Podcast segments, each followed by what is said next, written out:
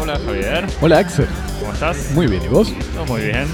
Bienvenidos a Cosmopodis, despegando la cultura del mundo de a dos temas por semana, en vivos del Estudio 1 en el sur de París. Reunidos hoy para hablar de la exposición On Air, la carta blanca anual del Palais de Tokio, este año consagrada al artista argentino Tomás Sarraceno, para que llene el espacio de arañas y de globos, y de la película First Man de Damien Chazelle, sobre el primer hombre en haber pisado la luna, Neil Armstrong, y nos acompaña en esta charla nuestro cosmopolita residente en asuntos espaciales, sobre todo Star Wars, pero también otros temas, Maxi. Hola Maxi. Hola chicos, ¿cómo están? Todo muy bien, un placer tenerte acá, gracias por haber venido especialmente para participar de esta charla. Acaba de dejar su nave espacial en el, en el, en el estacionamiento de Cosmópolis. Eso. Eh, Javier, o Axel. Maxi, para mandarnos mails, ¿a dónde nos escribís? Javier, responde vos, no, no, no Sí, incomodemos eh, a Max- Maxi. Qué lástima, que, por qué otros lástima que los oyentes no ven la No. cara de pánico de Maxi. No, no, no, para nada. Eh, tienen que escribir a cosmopodis.gmail.com eh, y después seguir en Twitter e Instagram arroba cosmopodis. Muy bien. ¿Y en dónde nos escuchás? En Apple Podcasts, Spotify, SoundCloud, TuneIn, Stitcher y su plataforma de preferencia.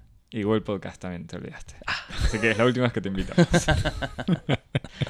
Nada mejor que suscribirse para escuchar, recibir automáticamente todos los episodios los viernes cuando están en línea y escucharlos el resto de la semana, Y una darnos- o varias veces. Y darnos corazones, pulgares y estrellitas. Es- yo no sé Spotify, Spotify que da estrellas, ¿no? Supongo. Estrellitas. Este, bueno, No sé qué da. Estrellas, eh, aplausos, besos, corazones y todo lo que te resulte más satisfactorio que a nosotros nos, nos viene bien siempre. Y recomendarlo a amigos y otra gente que no nos haya escuchado, por supuesto. En cualquier parte del planeta o de la galaxia. Eso. Empezando igual por el planeta. si, si se puede decir así, algo lo más cercano por ahora es el Palais de Tokio. Exacto. Este, el- el- el- el- la sala de exposición más vanguardista del planeta Tierra y por donde sabemos de todo el universo. El, ¿Te parece del planeta Tierra la más vanguardista? Pero bueno, de París. Bueno, no, vamos a hablar de la exposición On Air, que es la, la- la carta blanca que, que es eh, la exposición anual especial del Palais de Tokio, dedicada a Tomás Sarraceno. Como decíamos todos los años, al comienzo de, de la temporada, el Palais de Tokio invita a un artista a ocupar la totalidad de los espacios de- del Palais, que son más de 15.000 metros cuadrados para la instalación de sus obras o el desarrollo de nuevos proyectos. En años anteriores el Palais Tokio había recibido a artistas como a Filipa Reno, a Tino Segal. El año pasado recibió a Camillo Ho. Y este año eh, la invitación le, le toca a Tomás Sarraceno, un artista argentino, arquitecto de formación, estudió en la Escuela de Bellas Artes de Buenos Aires y luego tuvo continuó su formación en, en Europa, en Frankfurt y en Venecia. Fue también eh, artista residente en el MIT, en el Centro de Artes. Actualmente está desarrollando su actividad, eh, como él dice en su, en su CV, en el planeta Tierra y más específicamente en su estudio berlinés. Eh, su obra se construye en, la convergencia de, varios, de varias líneas, de varias corrientes. Una corriente est- estrictamente artística, eh, a partir de, dispositivos como instalaciones u obras ambientales. Otra corriente muy fuerte que es la de la innovación tecnológica. Ya lo vamos a ver a partir de desarrollo de distintos instrumentos, técnicas de representación, de, recepción de señales, etc. La investigación científica en, camp- en campos como, la biología, el comportamiento animal, la astrofísica. eh, y por último, en la intervención de, de debates contemporáneos, especialmente bajo, las problemáticas que tocan a las teorías de- del antropoceno. Esta, teoría según la cual estaremos entrando en una nueva fase geológica, que es una fase eh, determinada por los cambios que el hombre introduce a través de su actividad en el medio ambiente, como el cambio climático, la economía energética o el urbanismo. Eh, el, palais, el palais de Tokio y sobre todo la, la Carte Blanche eh, es un contexto ideal para el tipo de, de, obra como la de Tomás Arraceno, por varias razones. En primer lugar, le da un espacio físico inmenso, eh, que es ampliamente modulable, que está abierto a todo tipo de ajustes técnicos para el control de las condiciones de exposición, que son fundamentales para el funcionamiento de, los dispositivos de este tipo de obras, que requieren grandes volúmenes, condiciones de iluminación muy precisas, el control, por ejemplo, también de ciertos... Eh, eh, ciertas configuraciones acústicas o incluso salas en oscuridad absoluta presión y temperatura. Exactamente, así que en este sentido es una la disponibilidad de, espacios amplios, eh, configurables en, todo tipo de, parámetros es fundamental. Después el Palais de Tokio es un espacio de exposiciones en París eh, que cuenta con un público receptivo a propuestas eh, o proyectos experimentales o con una con una proyección más bien interdisciplinaria, así, post-artística, que, va más allá de, lo que se conoce tradicionalmente como arte. El Palais Tokio le, ofrece, le proporciona a, sus artistas los medios técnicos y materiales para el montaje de obras costosas y obras complejas, complejas incluso eh, de mantenimiento o de, parametraje, que es lo que, lo que ocurre también en este tipo de, de proyectos como el de Tomás Saraceno, que después vamos a comentarlo. Y por último, es un, el Palais Tokio es también un espacio de exposición, pero es un espacio de reunión, de sociabilidad, de encuentro, eh, que no solamente acoge obras, sino también instancias eh, comunitarias que son inseparables, sobre todo de proyectos artísticos como el de Tomás Saraceno, con la organización de conferencias o coloquios con científicos, filósofos, escritores, eh, la preparación y producción de conciertos experimentales en las salas de exposición, la organización de talleres eh, con, abiertos al público para la iniciación en las técnicas de fabricación y de vuelos de objetos aerostáticos que están muy relacionados con una parte importante del proyecto de, de Saraceno que vamos a mencionar después, así que eh, la exposición también tiene esta dimensión que forma parte de la obra, no es simplemente actividades alternativas como, como pueden existir en, algunas otras exposiciones eh, que intentan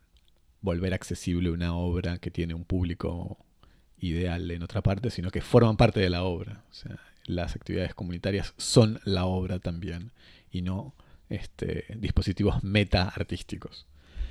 Eh, la exposición On Air se despliega, bueno, como decíamos, en varias de las salas con muchas obras que vamos a ir comentando y discutiendo, pero podemos agruparlas para dar un poco de claridad a nuestra discusión y para que se puedan hacer una idea, aunque desde ya invitamos a cualquier persona que le interese esto que estamos hablando a ir casi inmediatamente o, incluso parar tal vez el episodio ahora y mirar. parar no escucharlo ahora y volver a escucharlo después. Es cierto, no leí el manual de procedimientos de marketing. que marketing nos mandó que nunca hay que decir parar, ni dejar para después, ni cambiar. No, es marketing, es que confiamos en la capacidad del multitasking de nuestros oyentes. Pero bueno, que pueden escuchar. llamamos a ver las imágenes de la, de la exposición porque son imágenes bastante impresionantes y que permiten hacerse una idea del tipo de obras de las que estamos hablando pero básicamente se organizan alrededor de, tres figuras o tres tropos que inspiran a, la obra desde un punto de vista temático, pero también desde un punto de vista formal. Eh, uno de, los, de las primeras figuras. Yo, lo resumí muy bien en la introducción diciendo arañas y globos. Javi, ¿cuán equivocado estaba? Eh, te faltó uno, eh, porque los globos pueden ser dos tipos de globos, pero bueno, básicamente es eso. Uno son las arañas y sus telas, porque en algunas de las de, las obras no están las arañas, sino sus telas de arañas, que sirven como, un soporte para la, interrogación del comportamiento animal y de los modos de comunicación y de cohabitación entre, entre los individuos de, una especie. El segundo capítulo, si se quiere, es el de los cuerpos celestes, uno de los globos de los que estabas vos hablando al principio, y las fuerzas que rigen eh, sus movimientos y sus interacciones, que ellos pueden ser fuerzas electromagnéticas, la gravedad, etc.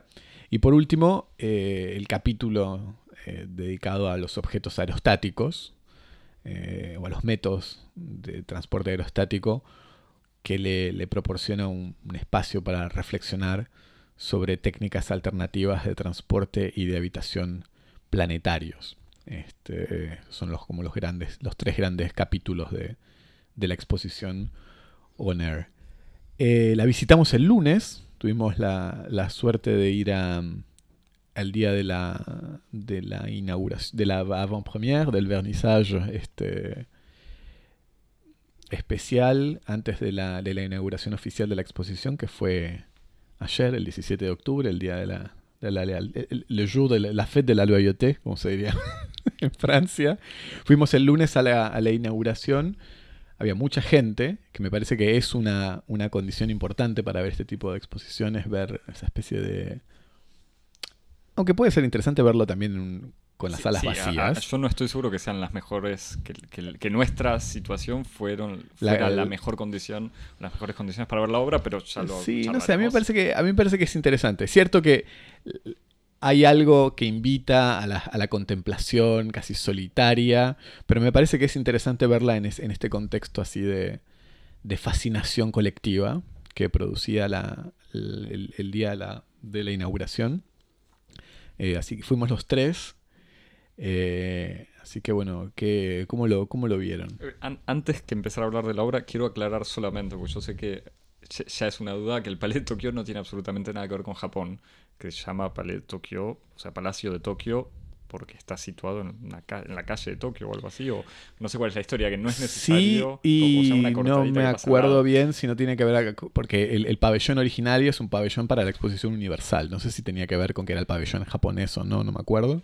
Y la mitad está ocupado por el Museo de Arte Moderno de la Ciudad de París. Exacto, es un, es un gran, es un gran pabellón de arquitectura tipo moderna de los años 20 o 30, creo. Ubicada casi al borde del Sena, casi enfrente de la Torre Eiffel.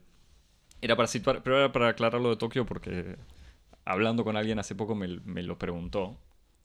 Así que nada, lo aclaro desde ahora. ¿Qué nos pareció la exposición? Preguntabas, Javier. Siento la obligación de cederle la palabra a Maxi por ser nuestro invitado y al mismo tiempo no quiero incomodarte. no, bueno, eh, pensando en esos tres tópicos que, recorren la obra de Saraceno, la exposición tenía un orden de recorrido que iniciaba por las arañas. Que, iniciaba entrando en la oscuridad. Sí, en una oscuridad bastante pronunciada, con muy pocos focos de luz puntuales sobre parte de las obras, en una sala gigante que estaba dispuesta con eh, algo que en principio parecían cubos de vidrio, como eh, peceras, digamos, que contenían enormes telas de araña. Y que la primera impresión, además de que era bastante impresionante todo, todo ese despliegue, eh, la primera sorpresa, por lo menos para mí, fue que no había vidrio, sino que eran simples marcos en los cuales las arañas habían tejido sus redes, pero que estaban a, completa merced de nosotros visitantes, que tranquilamente alguien podía indisciplinadamente tocar y destruir esa, esa obra y eso le daba algo muy... una sensación muy efímera. Eh, era, era realmente impresionante. Sí, esa, esa primera sala, esa primera entrada ya es una... Eh, ¿Cómo? Es un cambio de atmósfera para, sin chiste fácil, eh, bastante sorprendente, pues sí, se pasa a esta sala casi a oscuras, donde la temperatura también aumenta, que puede tener que ver con la cantidad de gente, pero me parece que es parte de las condiciones de, exposición. Y estas falsas peceras, o sea, estos marcos tridimensionales, donde hay telas de araña que se mueven levemente frente a la respiración de uno que se acerca para mirar o ver. Eh, si hay una araña y en algunas hay arañas. Eh, y incluso me parece algún tipo de sensores, y, o sea, proyectores y sensores diversos cuya utilidad no se ve enseguida. Claro, bueno, de hecho este primer espacio, que es como una especie de, gran sala, como vos decías, Maxi Oscura, que funciona como galería de todas estas telas de araña, eh, tenuemente iluminadas, eh, es también el espacio en el cual se va a llevar adelante el ciclo de del ciclo de conciertos experimentales, Jam, jam with, with uh, Spiders. Jam, with Spiders o algo así, como improvisando con, con arañas, en donde efectivamente esos sensores que vos mencionás tienen una función. Son eh, un sistema como de transductores de presión y de cámaras que registran las variaciones en la posición de la tela, de la tela de araña, que eso se traduce eh, en un sintetizador en sonidos. Entonces lo que permite es eh, transformar en un sonido audible todas las pequeñas vibraciones de la tela de araña, producto ya sea de variaciones del ambiente o de las vibraciones que se producen por el transporte de las arañas en la tela o incluso sus métodos de comunicación que tienen que ver con eh, la interacción entre las, las, patas de la araña y, los filamentos de la tela.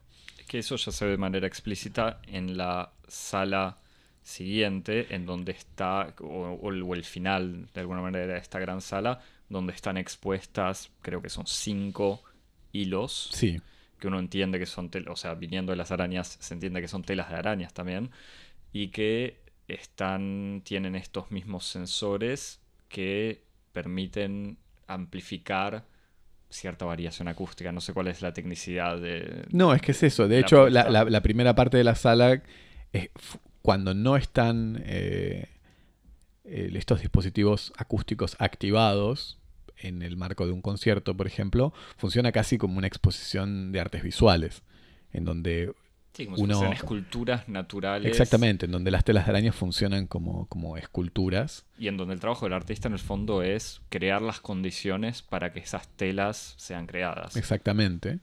Mientras que eh, en la última parte de la sala, como culminación de, de, esta galería, vemos lo que es cabalmente una instalación acústica, eh, en donde, como vos decías, Axel, se ven seis o siete filamentos que atraviesan la sala de, pared a pared.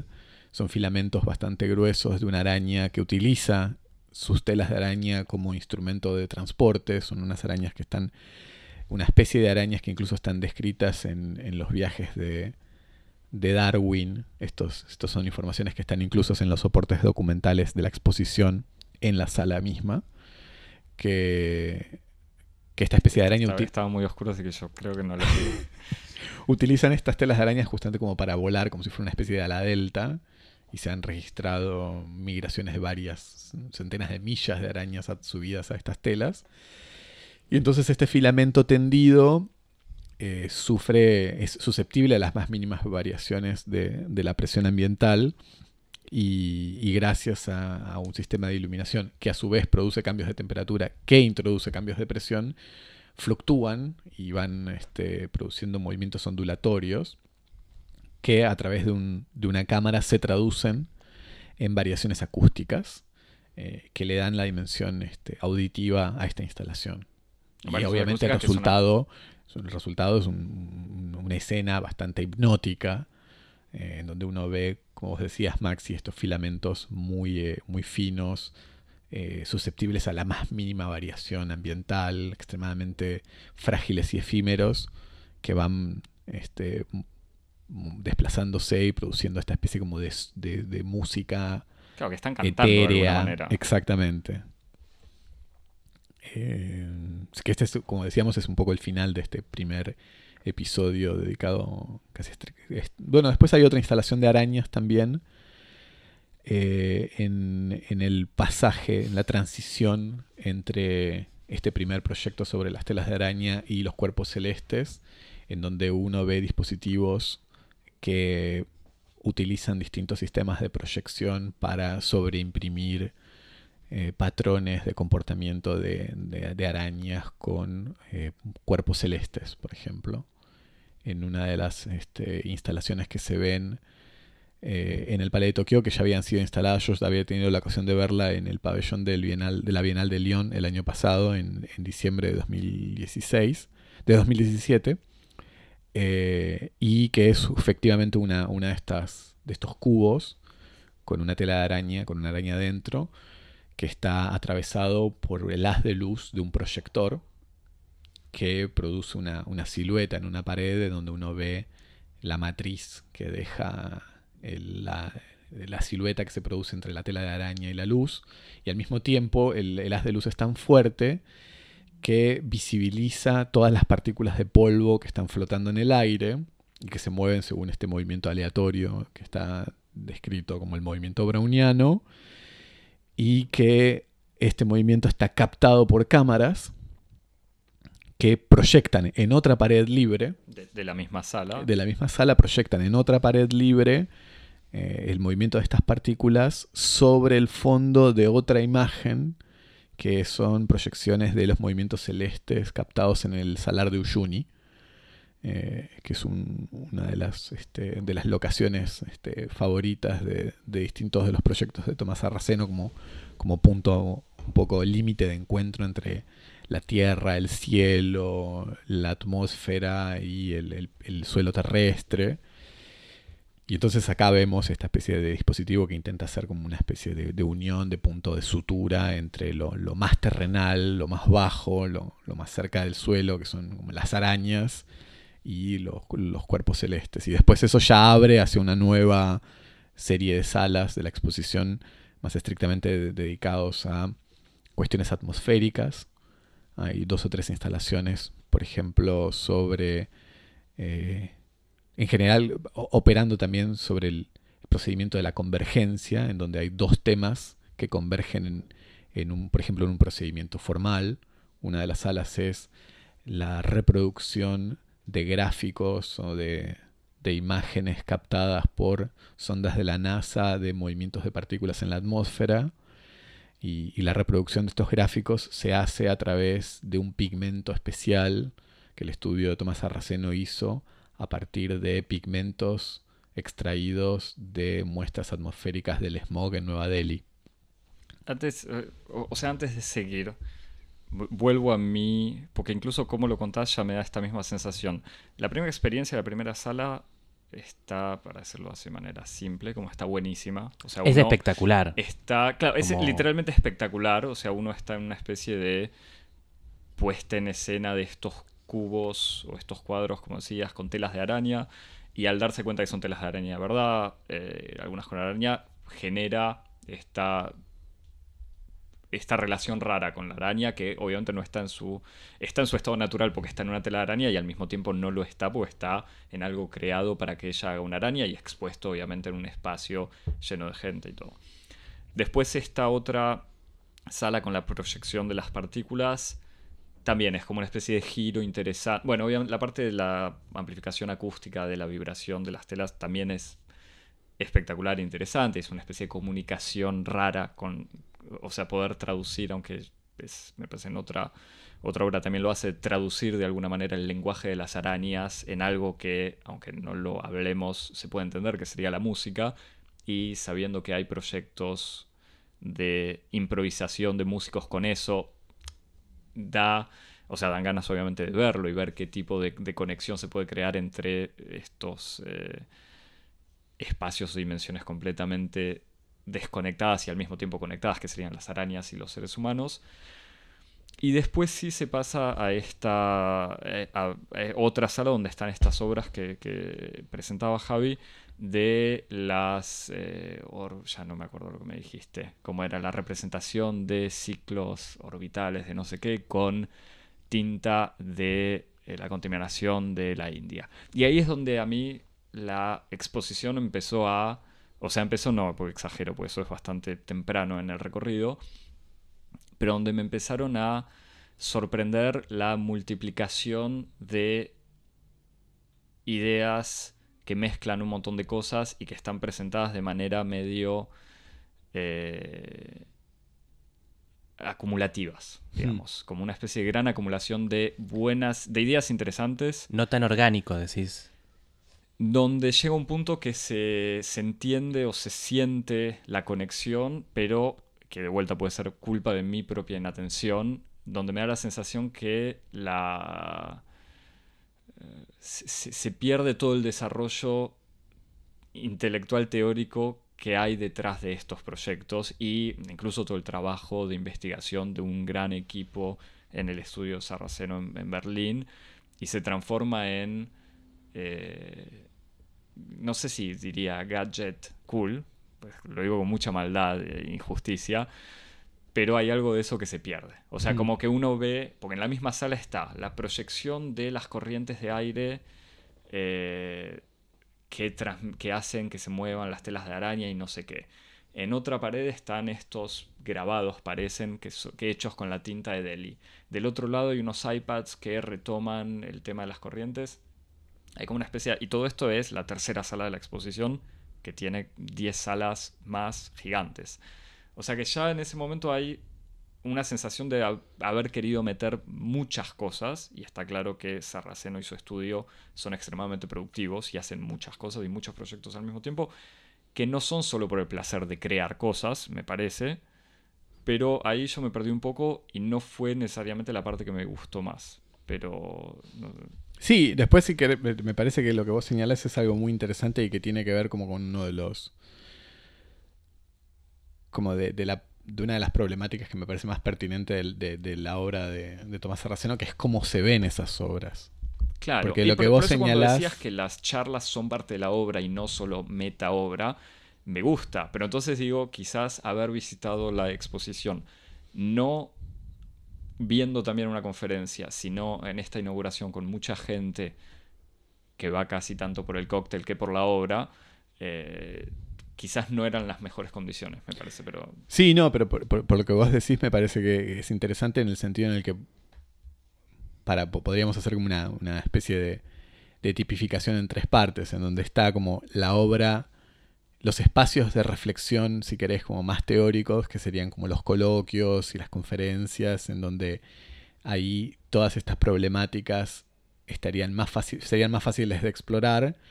Después están las obras que tienen o admiten un régimen de experiencia más clásico, como las telas de araña o las proyecciones, en donde uno las puede ver, entre comillas, por su sola belleza, porque eso es lo que es impresionante de la primera sala, que tiene como una belleza escultórica y plástica indiscutible. O sea, uno se deja conquistar por la sala de lo impresionantes que son esos, esos cuerpos irregulares que son las telas de araña flotando en el medio de la oscuridad. Y después están estas obras o estos, estos dispositivos que están como en un régimen intermedio, como entre un régimen de experiencia puramente estético y un régimen de, de abordaje más como científico, conceptual, y en donde es, mucho más difícil posicionarse.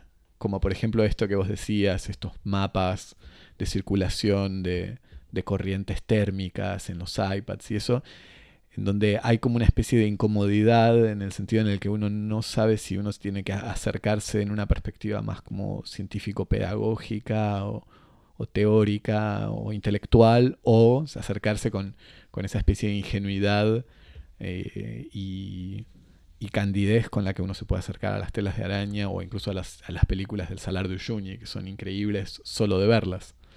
Este, me parece que tiene que ver con esa especie de, de tercer espacio difícil en el cual incluso esta obra se instala, ¿no? Como entre, entre arte y filosofía, tecnología, economía, No, y política. referencia, claro, economía política, porque en el fondo usar como tinta el carbón de la contaminación de, de Delhi o de Bombay o, o donde sea es algo extremadamente concreto Exacto. digamos, y, y contemporáneo. Exacto.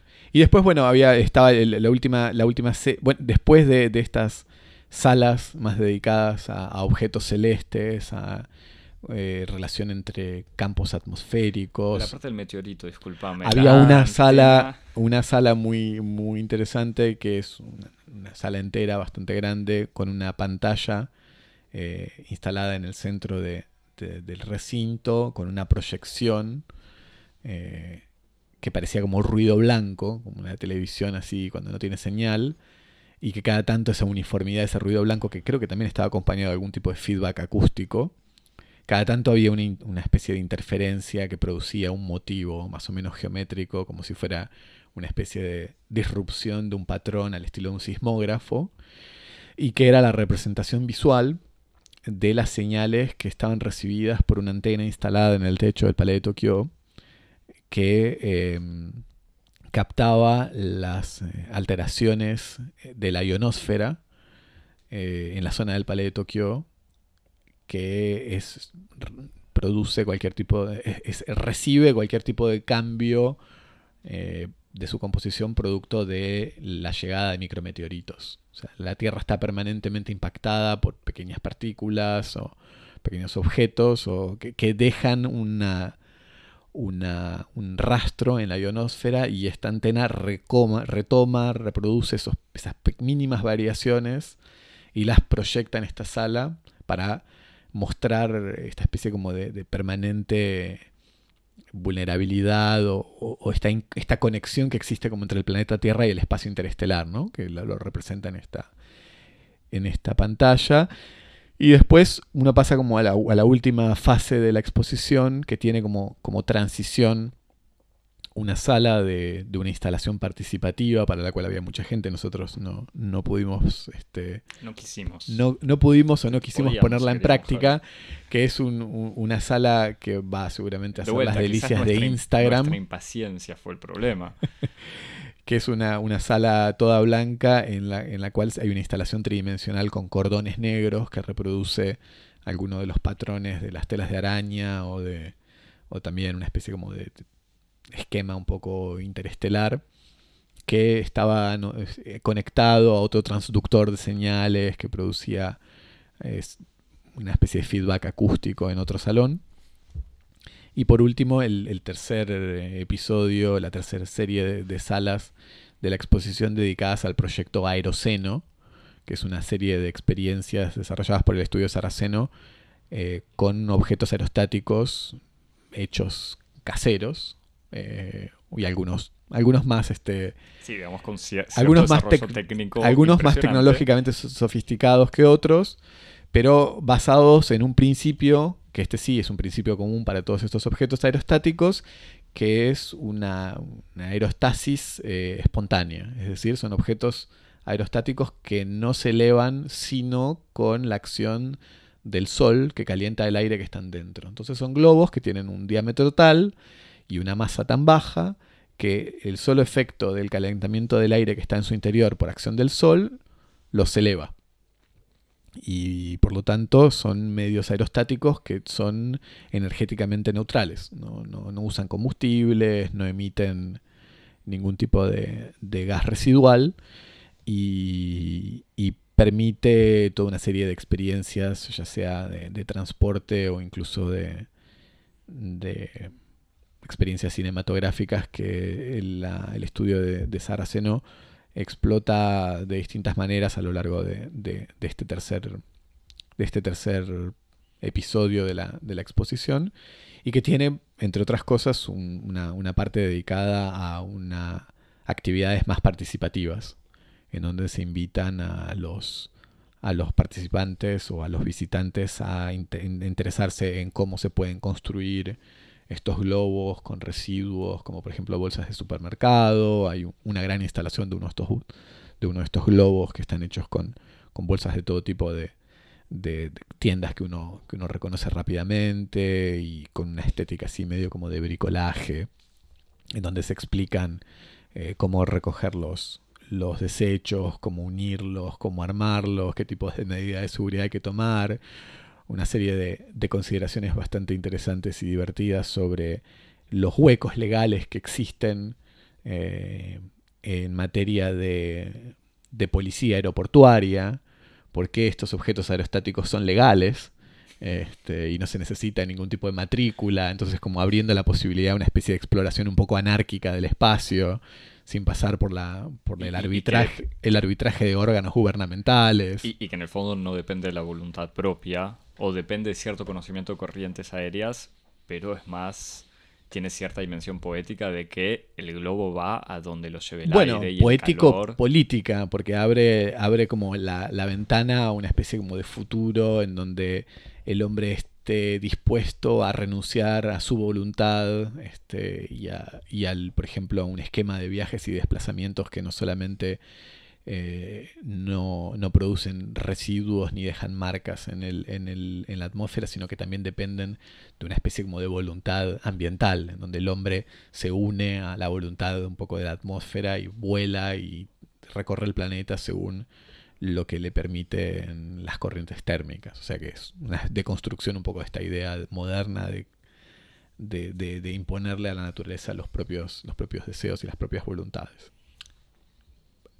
Todo este proyecto Aeroceno, que era en el fondo lo único que, o, lo que había visto un poco antes de ir a ver esta exposición, es, además de toda esta explicación teórico-política, crea unas, una especie de esculturas eh, de aire porque son, son globos. Sí, porque son globos que no tienen la forma tradicional que uno conoce, que es como el globo esférico, sino que son como, como si fueran amebas, como unos cuerpos así. Sí, no sé de cuántas de, de, cuántos lados tienen, pero son. y que flotan de una manera eh, entre irregular, suave, lenta, que obviamente los terminan atando a algún lugar, pero parte del proyecto es hacer estas instalaciones de globos en distintos lugares, entre otros el Salar de Uyuni, pero también en Nuevo México, en Estados Unidos, en Jujuy. Eh, y eso da lugar a.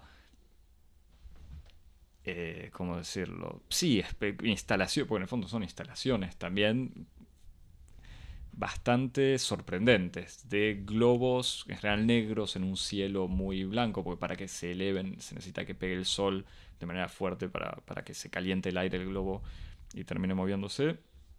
Eh, y eso en, la exposición está presentado menos, o sea, de vuelta, obviamente no lo podían hacer directamente porque se necesita mucho más espacio para inflar estos globos grandes. Igual creo que están previstas esas actividades de vuelo, ¿eh? eso espero. en, el, exterior. En el exterior, sí, sí. Eh, eso espero porque es, casi la parte más divertida. Pero está presentado con videos eh, en blanco y negro de estas experiencias. Yo había visto un, programa del canal Encuentro, el canal público eh, argentino que en otra época producía mucho material. Está en internet disponible y se ve muy bien eh, esta experiencia en Jujuy. la versión blanco y negro proyectada en el Palais de Tokio daba la sensación que era el mismo material puesto en blanco y negro para que quede mejor. Lo digo muy en serio. Igual me parece que también hay como una voluntad, de hecho la obra se llama Eclipse en el Aeroceno. Eh, o sea que había como una voluntad así de... Insistir en el contraste blanco y negro. Exactamente. Además de que me parece que tiene mucho que ver con, por lo menos en el modo en el que estaba inserto en el relato, en, el relato museográfico, en esta dimensión que tiene el aeroceno como de tecnología low-fi, ¿no? Que en cierto sentido como tiene, son procedimientos eh, de una altísima sofisticación técnica y, científica que, obedecen a un, montón, el, conocimiento y el dominio de, materiales este, flexibles, de, física, de, los procesos aerostáticos, etcétera, pero que al mismo tiempo pueden ser realizados con materiales pobres, como por ejemplo bolsas del supermercado básicos con cinta scotch. Este, entonces hay como esta especie de, como esta especie de estética del bricolaje, ¿no? Como al mismo tiempo el saber técnico y, el ingenio, pero el material medio más básico que se puede conseguir, la lógica del reciclaje. Parece que hay una voluntad un poco de subrayar eso que a mí personalmente, o sea, no es que no me convenció. Yo entiendo por la parte de las bolsas sí se ve y, está de vuelta, lo había visto por afuera de la exposición, este uso de bolsas de supermercado. Y por ejemplo, una de estas esculturas eh, de bolsas de supermercado fue este, elevada incluso con un tripulante para la COP21 en París. La, el gran la COP, ya no me acuerdo. Que fue la conferencia del cambio contra el cambio climático que dio lugar al Acuerdo de París. Que dio lugar a los Acuerdos de París. Del que se fue eh, Estados Trump Unidos. Estados Unidos. Eh, y que creo que Bolsonaro también ya prometió irse. Pero bueno. Eh, no, lo que digo que no me. Hay una especie de. No quiero decir contradicción, tensión, digamos, entre este discurso tan. Cualquiera puede crear su globo y usamos la tela más tecnológica del mundo, que es la más liviana y resistente al mismo tiempo. Pero bueno, no, me importa nada. Pero me parece que es una tensión que está inscripta en la, idea misma de pensar como una tecnología alternativa, ¿no? En el sentido en el que todo el imaginario e incluso el, horizonte pragmático de la alta tecnología está indisolublemente vinculado al desarrollo industrial, ¿no? Sí.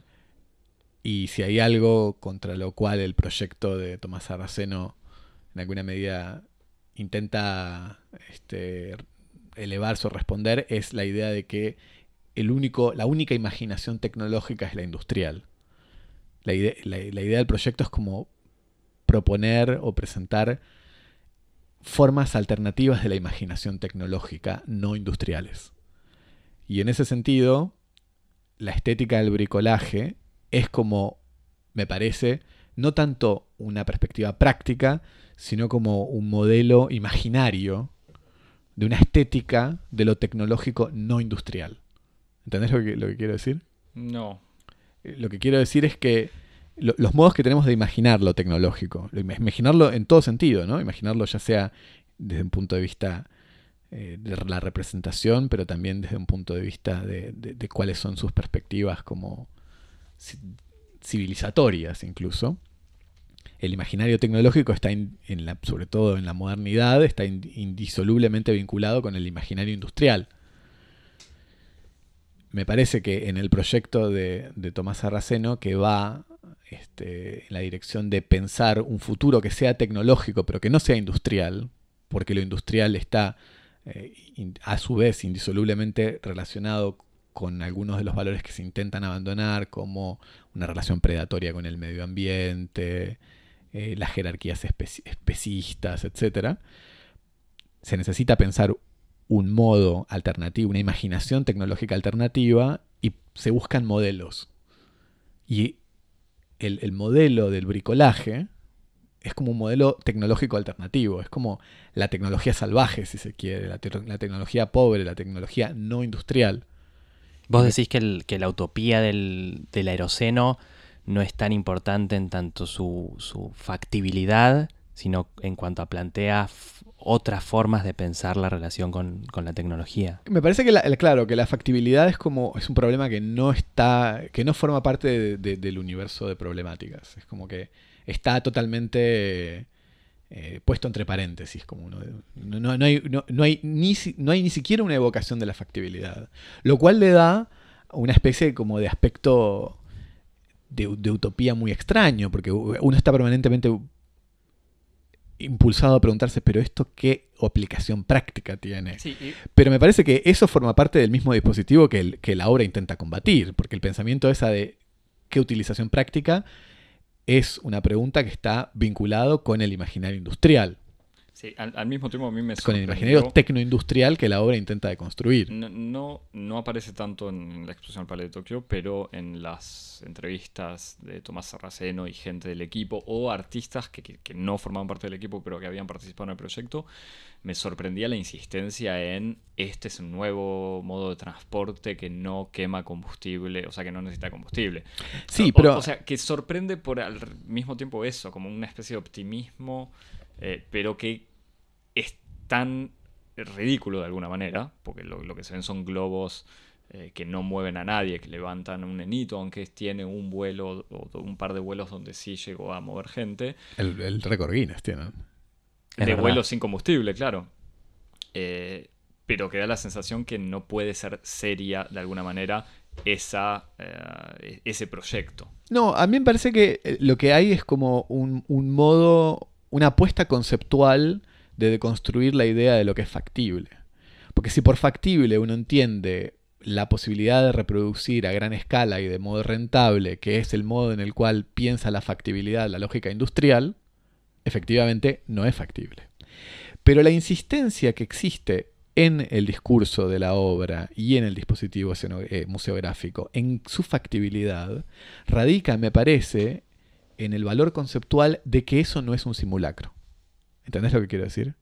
En el sentido en el que, en la, otra vez, en, la imaginación tradicional, eh, moderna, en la que tecnología e industria van unidos, el arte va unido a ensoñación, a simulacro, a falsedad, a ficción.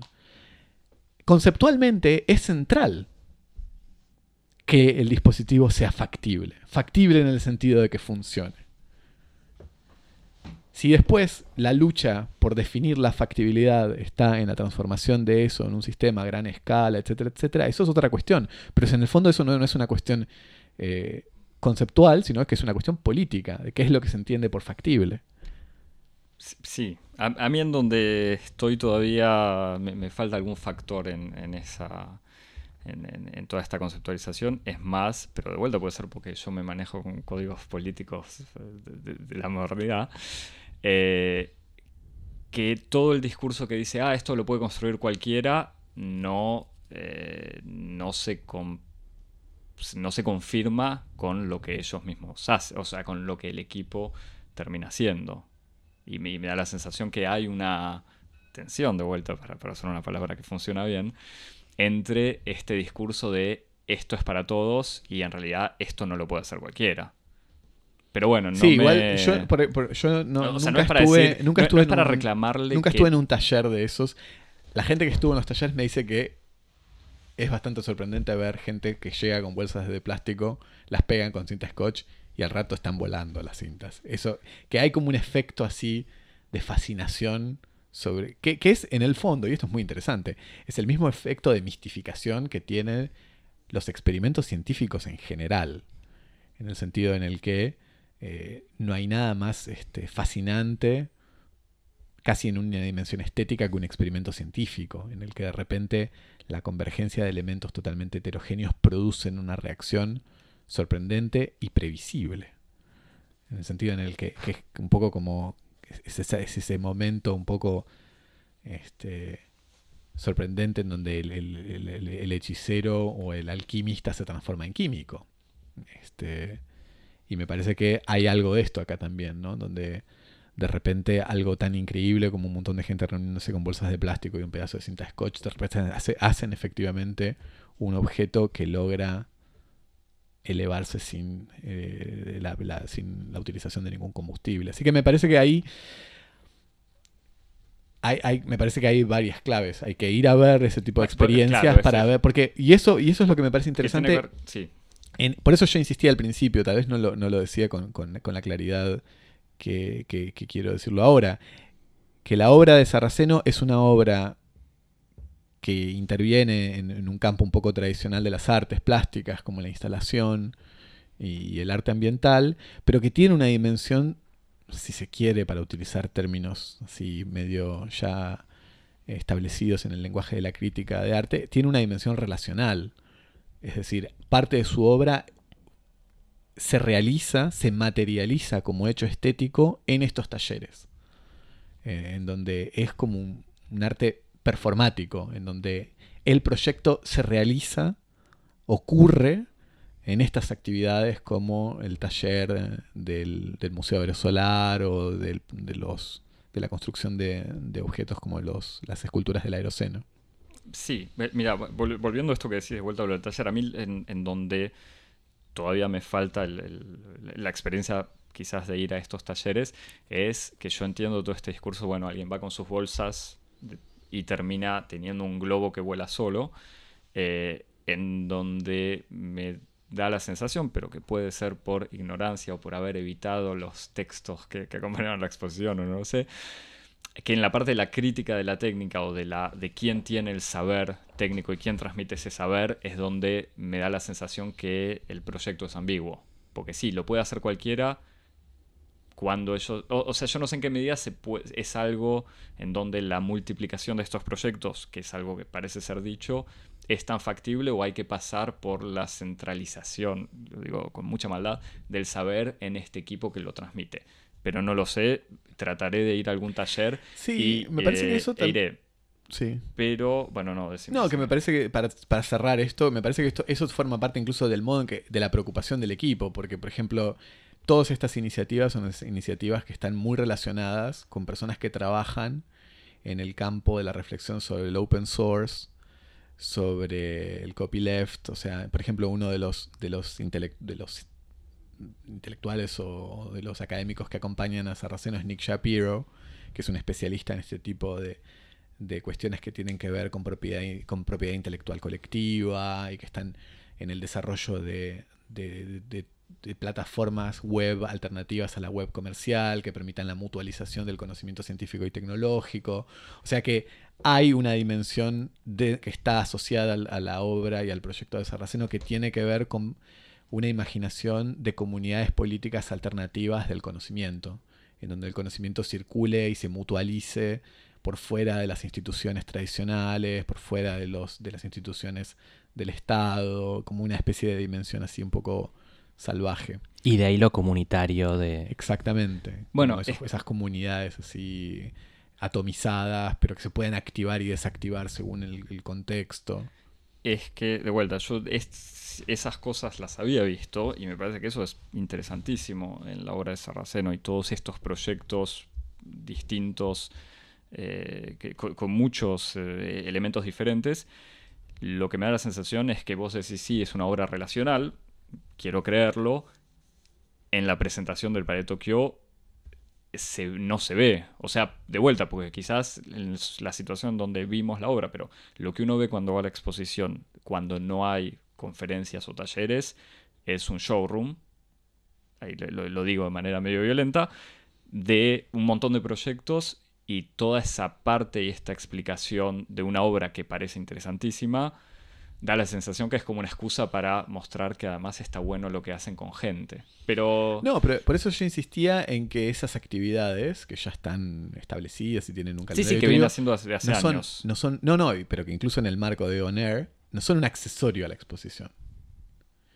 Que, bueno. que esa programación no es accesoria, sino que es una programación que forma parte eh, de las obras que van a verse y que por cuestiones que son inherentes a la configuración del arte performático, del arte relacional, no pueden existir existen en momentos de 4 de la tarde hasta medianoche como está abierta la exposición. Claro, existen en momentos muy precisos, pero que esos justamente lo que me parece que en el fondo lo que defiende en la exposición es un posicionamiento según el cual no habría una distinción de fondo entre el arte que está expuesto como arte pleno y las actividades eh, eh, las actividades como presenciales como accesorias, sino que las dos forman parte a mismo título del proyecto, solo que por la configuración de, la actividad hay unas que están bajo el modo de la tradicional exposición presencial y otras que existen solo cuando son convocadas. Y que por ahí se reponen a través de los videos que se proyectan. Y que exactamente formarán parte, porque de de documentos que formarán parte de futuras exposiciones, porque en el tercer volumen de la exposición dedicado al aeroceno, a estos, estas experiencias aerostáticas, la mayoría es, mientras que las dos primeras es como arte e instalación y arte ambiental, recuperando un poco la taxonomía de, críticos como Hal Foster, la última, el último volumen es arte documental, como lo que quedó de experiencias previas con el proyecto Aeroceno, con fotos, videos, objetos, este, procedimientos, el espacio propiamente dicho. Hay un lugar en donde uno ve que es un espacio dedicado a futuros talleres y que es una instancia más de ese proyecto eh, comunitario que tal vez en una próxima edición contenga los archivos y los documentos de lo que se haga en estos próximos, estos próximos meses en el Palais de Tokio. De vuelta, me gusta mucho todo lo que decís. Me da la sensación que la idea de la carta blanca del Palais de Tokio es justamente darle un espacio a una persona para que haga lo que quiera, obviamente con los límites de presupuesto, tiempo, eh, un montón de cosas. Me da la sensación que no que esta respuesta de bueno es que como es arte performático no se puede hacer todo el tiempo no es la solución o la respuesta más eh, eh, convincente o profunda. Como que a mí me quedó esta sensación que quizás de vuelta será evacuada cuando pueda ver alguna de estas, estos talleres o experiencias o lo que sea, que ese, esta dicotomía entre lo que pasa alrededor, o sea, lo que se ve en la exposición expuesto, digamos, y que funciona solo entre comillas, cuando igual no es cierto, porque todas estas telas de araña o cosas, hay algo vivo, que sean los captores, las proyecciones, dependen de algo que está pasando, pero esta, la dicotomía entre esto que está presente y lo que va a pasar aparte, que vos decís que es lo mismo, eh, no está tan bien resuelta. Porque vos decís, las dos son las mismas cosas, pero hay cosas que no se ven todo el tiempo. No, yo dije que bueno. es lo mismo. Yo dije que. Que, que forman parte del mismo. tin- distintos modos de existencia. Este, Pero, que, pero que pertenecen al mismo título al proyecto estético, de, estético y político del de estudio Sarraceno. En el sentido en el que no son actividades complementarias. No, no, no. Es que eso Eh, por eso. que- que eso me parece que es una distinción fundamental. Incluso en el espacio museográfico, en el que muchas veces esas actividades están relacionadas, por, están producidas y dirigidas por servicios que no son, por ejemplo, el servicio documental. Tradicionalmente en los museos, el servicio documental, el de los comisarios y los curadores, tienen una relación directa con los artistas y se encargan de colgar obras.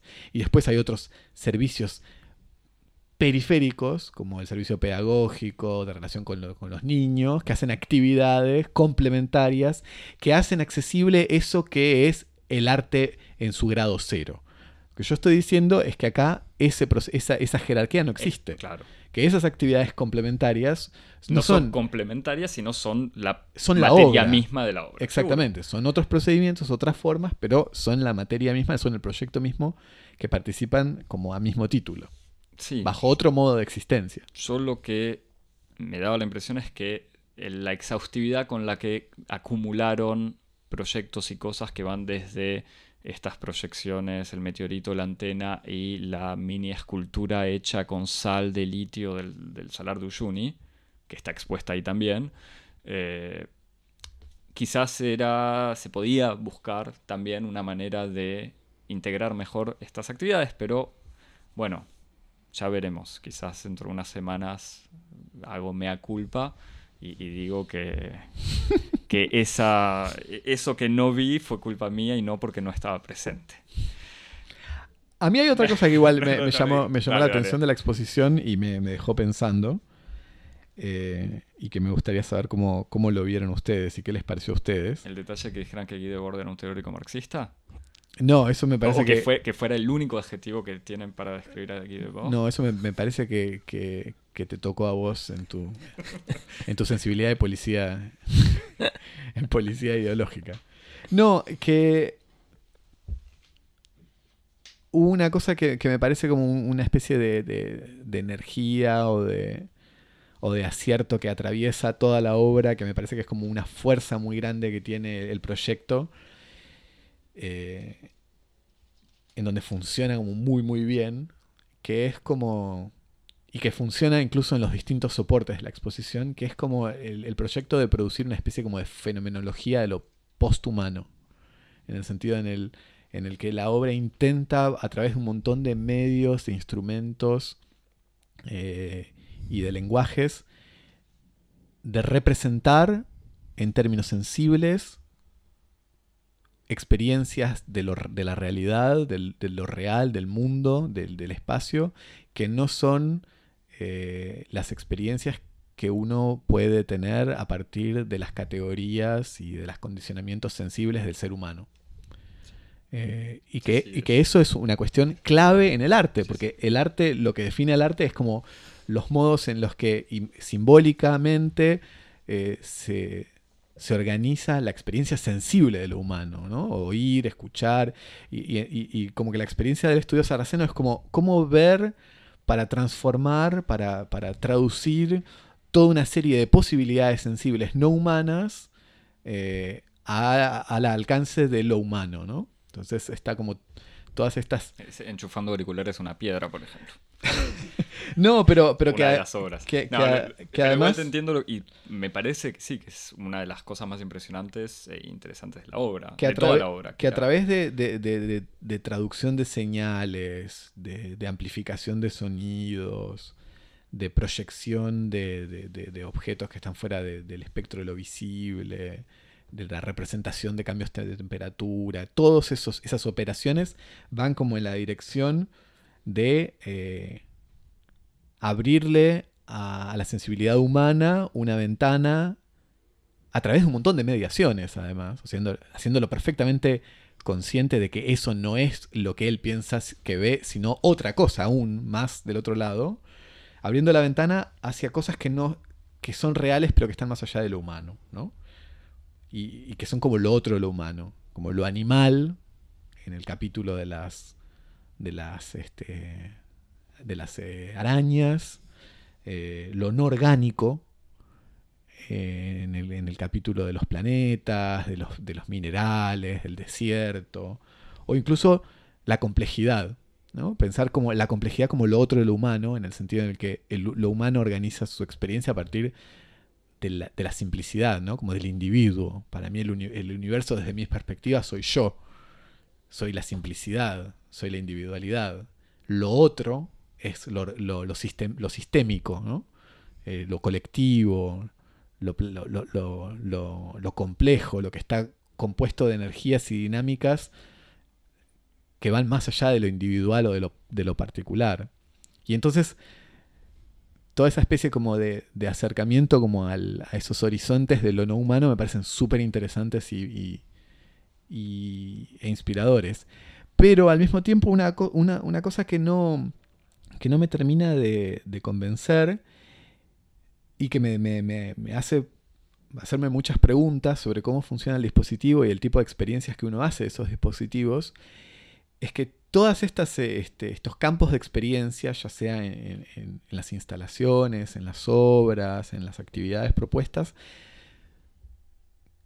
que son muy intrigantes, están acompañadas de un muy profuso eh, soporte documental y discursivo. Todas las obras están para decirlo en cierto sentido, muy enmarcadas en un cuadro teórico y conceptual. Y ese marco teórico y conceptual está muy fuertemente eh, anclado sobre eh, la operación como de la metáfora o de la alegoría. Eh, por ejemplo, ¿en qué tipo de obra pensás? En, casi todas las obras, en que casi todas proceden, por ejemplo, diciendo, ah, las arañas que hacen esto, como si fuera un lenguaje, como si fuera un transporte, como e, esa especie de procedimiento comparativo, que en alguna medida lo que hace es como subrayar esta especie de como dialéctica que existe entre lo uno y lo mismo, entre lo, humano y lo otro, y que en alguna medida es como que yo tengo la sensación de que en algún, en algún sentido como desacelera esa especie de profunda y, perturbadora sensación de lo otro. ¿no?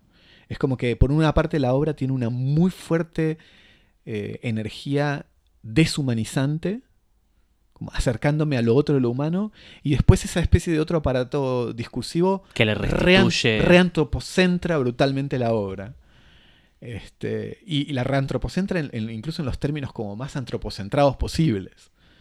Y entonces es como que eso me, dejaba una sensación un poco, un poco desconcertante, ¿no? Como de, cómo manejar esta especie de dos energías que están en, el, dispositivo de, la muestra. ¿Ustedes cómo lo, lo, vieron? Bueno, pero creo que es una contradicción que está como presente en el mismo proyecto estético. O sea, en tanto intenta oponer al antropoceno un aeroceno y toda esta idea de poder em, poner en evidencia y, en sentidos experiencias no humanas que en algún punto, o sea, la pregunta sería, ¿cómo lograr eso siendo humano?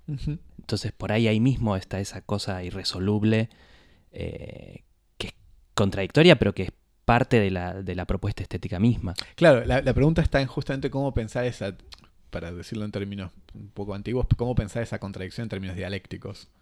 En el sentido de cómo evitar que sean que sea como una contradicción este, eh, que lleve a un, a un, este, a un callejón sin salida y cómo pensarlo a partir de la complejidad. Yo tengo la sensación de que hay momentos en donde, en donde, en donde esa, esa especie de contradicción no, está no es dialéctica, en el sentido en el que, eh, para dar un ejemplo concreto, lo que vos decías del proyecto de Aeroceno, a mí me parece que ahí sí está dialectizado, en el sentido en el que en la interrogación sobre un futuro tecnológico, no, no industrial, no capitalista, no productivista, sino como pensar modos alternativos de una, de una, de una humanidad que tiene una relación distinta con su conocimiento de, las razones de las causas, etcétera, como una nueva aplicación práctica del conocimiento científico, lo veo mucho más eh, dialectizado en el proyecto Aeroceno, en esa especie como de de utopía así medio mm. hippie, bricolaje postapocalíptico, ahí sí lo veo problematizado, que en el episodio de las arañas, en donde tengo la sensación de que hay como todo un potencial de pensar lo humano por fuera de lo humano que está resuelto en el, en el mecanismo poético de la alegoría. En el fondo las arañas son como humanos, las arañas, como si fueran las, las fábulas de Sopo.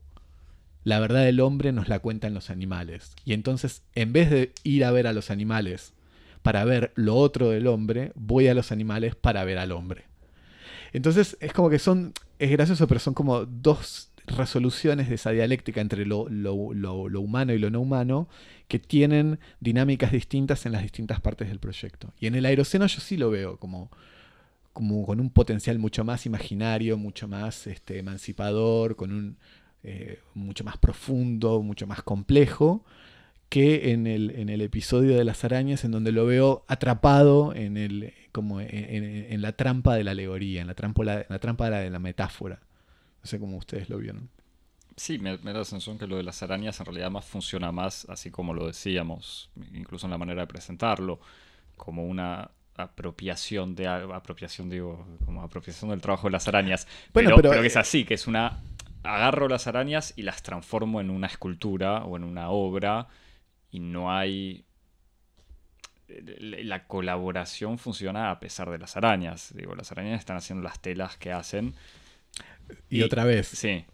para, para ser este, honestos con, con, con, el, con el proyecto de los artistas, es interesante cómo las arañas están incluidas dentro de los autores de la obra. Cuando vos ves... Eh, es cierto. Cuando vos ves, por ejemplo, en todo el material de la, de la exposición, este, incluso en, en, los, en la lista de invitados, están todas las arañas. Ordenadas por especie. Ordenadas por especie, exactamente. O sea que por lo menos en el dispositivo hay una voluntad como de incorporarlas así como en un estatuto distinto. No de material, sino como de sujeto. Sí, bueno, bueno. No, bueno. No, está bien, sí, pero llega un punto. Es, es como el colmo. Porque si, si, si, van a. Justamente, no sé, si, si quieren de golpe respetar las arañas así, que no usen arañas para hacer esto. Ahí lo digo enojado, eh. estoy tirando las cosas de la mesa. Estuve rompiendo todo. No, claro, pero yo entiendo, eh, porque digo, pues entendería, no, tampoco lo investigué mucho en la obra de Sarraceno, pero una crítica antiespecista de este uso de seres vivos para crear obra que él diga como, bueno, no, somos especies diferentes, eh, esto no es, no las estamos haciendo sufrir o no sé qué, no es un uso, las arañas no son conscientes de lo que sería el mercado del arte o de este proyecto científico, entonces no hay... Las arañas, no, la, las telas no se venden igual, ¿eh? No, no, bueno, pero no, no, no importa, está bien, en, en, en, no importa, o sea, no, no, no, está bien, no hay robo de, de producción de las arañas, pero ponerlas como coautoras es como el colmo. No sé, no lo, no, no lo llegué a ver o estudiar. Es más, entre los, co entre los coautores están las arañas y están también eh, la composición orgánica de la atmósfera. Te, te, te, estaba por decir eso, si no estaba también los materiales de la pintura o del, está todo. Del, del, material de está la barrita. Todo, está dióxido de carbono, oxígeno, todo, todo. Este, y, no sé, los, los empleados del Palais de Tokio también. Digo, ¿en dónde se detiene esa integración de el público que participa al cambiar la temperatura. No, no, están este, en, la, en, la, lista de, en la lista de personas que intervinieron en la fabricación de las obras. Están. Claro, después la modificación es parte de... Exacto.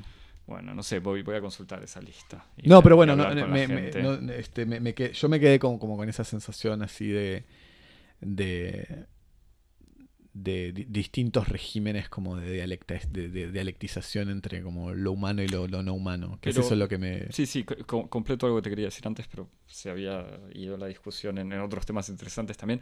Sí, me parece que tiene que ver con una voluntad de hacer la obra y toda esta in investigación accesible y de traducirla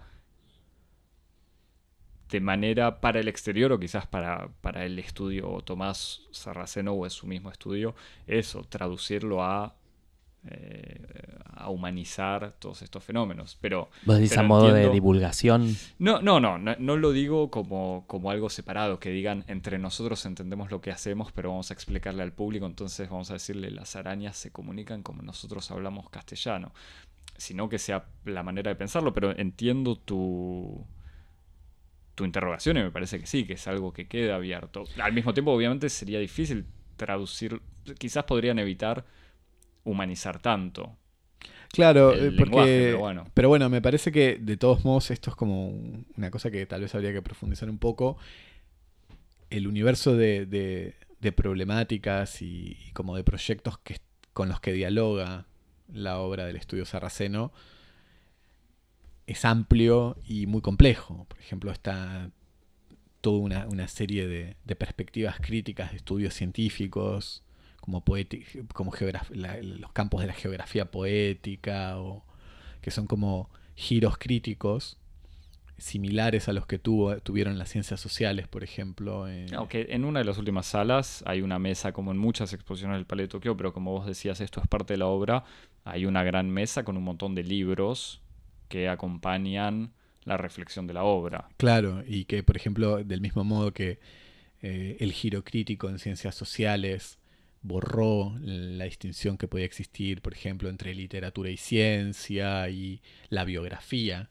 Por ejemplo, se transformó en un dispositivo científico, sobre todo en el campo de la antropología. La antropología es el campo en donde este tipo de, de giro crítico más, eh, más diversidad produjo, ¿no? Como dis- distintos modos de escribir científicamente los fenómenos humanos, de pensar eh, el involucramiento que existe entre el sujeto y su objeto, entre la experiencia de la experimentación y la experiencia de los de, quienes están en el interior del fenómeno, toda esta problematización crítica que, que fue tan eh, fecunda y tan, tan creativa en el campo de las ciencias sociales, ahora eh, está en alguna medida impregnando ciertas corrientes de, de- las ciencias, entre comillas, naturales, y tenés como un montón de, de nuevas perspectivas, como de poetización del pensamiento científico, de nuevas perspectivas, por ejemplo, de escritura de, la historia natural, a partir de- como de la biografía de las, de las rocas, imaginar, el, imaginar los cambios de estado de, de una entidad mineral como si fuera un, una vida, y en fin, yo creo que todas esas problemáticas están, en la, están contenidas en la obra, pero se expresan con, mejo- con mayor elocuencia en ciertos experimentos que en otros. Para decirlo más claro aún, me parece que esta reflexión sobre los modos alternativos de lo humano, los modos alternativos de- de la relación del humano con la praxis y con el conocimiento y con la gestión entre la praxis y el conocimiento que se puede materializar, por ejemplo, en el campo económico, se ve mejor en las canteras del arte relacional, si querés, como en es el campo del aeroceno, en donde está el hombre poniéndose en juego en su práctica y en su relación con el ambiente, que en ciertas este, facetas más, si se quiere, tradicionales, eh, como por ejemplo los cubos de las arañas, en donde hay como una especie de horizonte de objetualización del arte que es un poco como este, insuperable, en donde uno est- está como en una relación un poco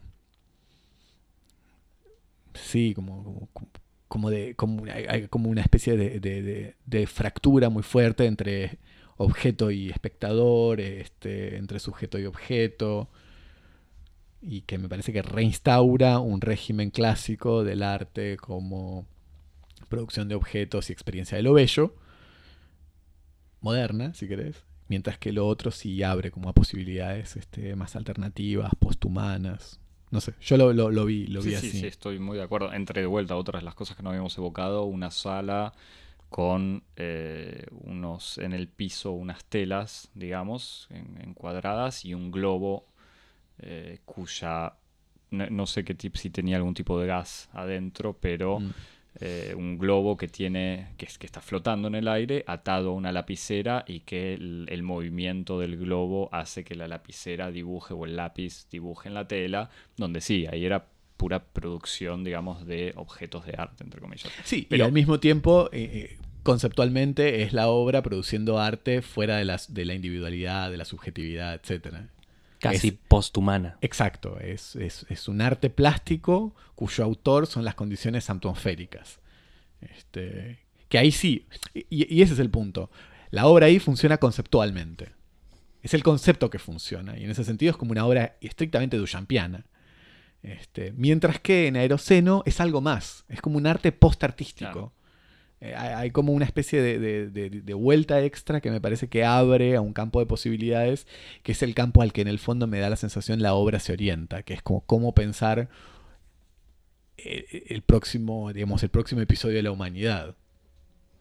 Pa- Para volver a mi crítica de antes, a mí lo que me da lástima de alguna manera es que justamente no se haya aprovechado la carta blanca para hacer algo más radical y dirigirse casi exclusivamente a esta idea más relacional y se haya usado mucho como espacio de exposición de estas obras ya hechas. Pero bueno, es eh, una sensación general y al mismo tiempo es una espacio de exposición de un montón de obras que son que están buenas para ir a verlas. O sea, no es, es- me parece que es un va a ser un éxito seguramente. como Vos querías, una, las- vos querías una remake de, de de- Tino Segal. De Tino Segal. Eso es- de- debo admitir algo que no vengo diciendo desde hace una hora y 15 minutos. Hace dos años hubo una carta blanca a Tino Segal que era 100% Performática. performática. Y que era increíble. Y entonces, eh, bueno, pero es que en el fondo me parece que uno de los. No, no quiero que pasemos una hora más hablando de, de la carta blanca a Tino Segal, que fue espectacular y que merecería seguramente eso. Eh, pero sí, uno de los méritos era ese giro suplementario absolutamente radical de decir la única obra es la relación que se crea entre el, el público y los performers que están acá. Y no hay nada más sin esa performance y no hay nada más más allá de la performance.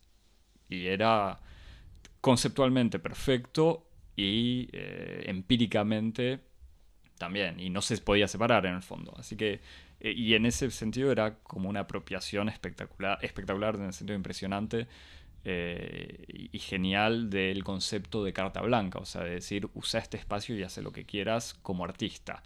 Acá me da la sensación que hay una que tiene que ver quizás con la complejidad de la creación de Tomás Sarraceno, que es un equipo, eso. un estudio, un montón de cosas diferentes. Da la sensación más de un montón de proyectos sin esta experiencia englobadora, pero que, se- que sí se ve que existe en el proyecto Aeroceno. Pero bueno, algo para terminar, recomendar. eh, una Sí. playlist, creo que creo que Vamos vamos, a tener una- que, sí, que vamos subir una playlist, eh, en- que es la transición perfecta igual entre nuestros dos temas. No, sí, bueno, vamos a, mostrar videos y fotos, que es lo que hay que ver, me parece. También. Bueno, el, el programa este que vi de Encuentro está en YouTube, en el canal de Encuentro. Busca Tomás Sarraceno Aeroceno. No evocamos los, el, el tema de que Sarraceno llame aero, insista sobre el aeroceno, pero bueno, lo dejamos que. No quiero decir que lo resuelva él con su analista, Con su psicoanalista. pero bueno. Con sus Eh, arañas. eh, Yo sumaría eh, el documental El tiempo de las arañas de Maximiliano Laina, que sigue todo el proceso de creación de, de Tomás Saraceno, de él, eh, toda la parte, la primera parte, digamos, de la exposición que tiene que ver con las arañas. muy bien. Muy bueno, bien. listo. Fin de la primera parte.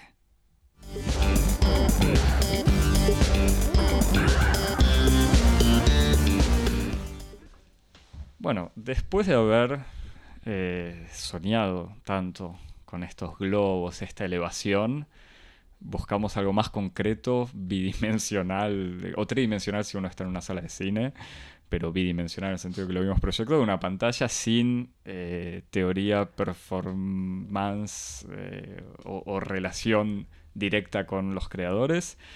Fuimos al cine, fuimos a ver First Man, primer hombre de Damien Chazelle. First Man es el cuarto que salió esta semana, creo que en, en todo el mundo. Eh, en, En todo el en planeta toda Tierra. la superficie del planeta Tierra, o en- quizás en toda la galaxia, podemos decir. Eh, es el cuarto largometraje del joven director estadounidense Damien Chazelle, que después de Whiplash y La La Land se ocupa de una película histórica, haciendo un biopic en donde retrata la vida de Neil Armstrong y su esposa, sus colegas, la NASA, podemos decir, entre 1960 con los primeros vuelos de ensayo en las capas superiores de la atmósfera, pasando por las diferentes etapas de las misiones que terminaron en la famosa llegada a la Luna en 1969.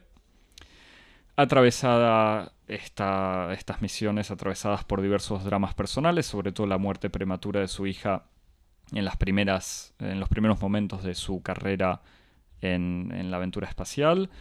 Armstrong está interpretado por Ryan Gosling, que retoma su personaje de Drive y de Blade Runner, en donde hace de un robot cuya misión, o sea, con una misión y que a lo largo de esa misión descubre poco a poco su humanidad. A mí me parece que es el mismo personaje que le sale bastante bien.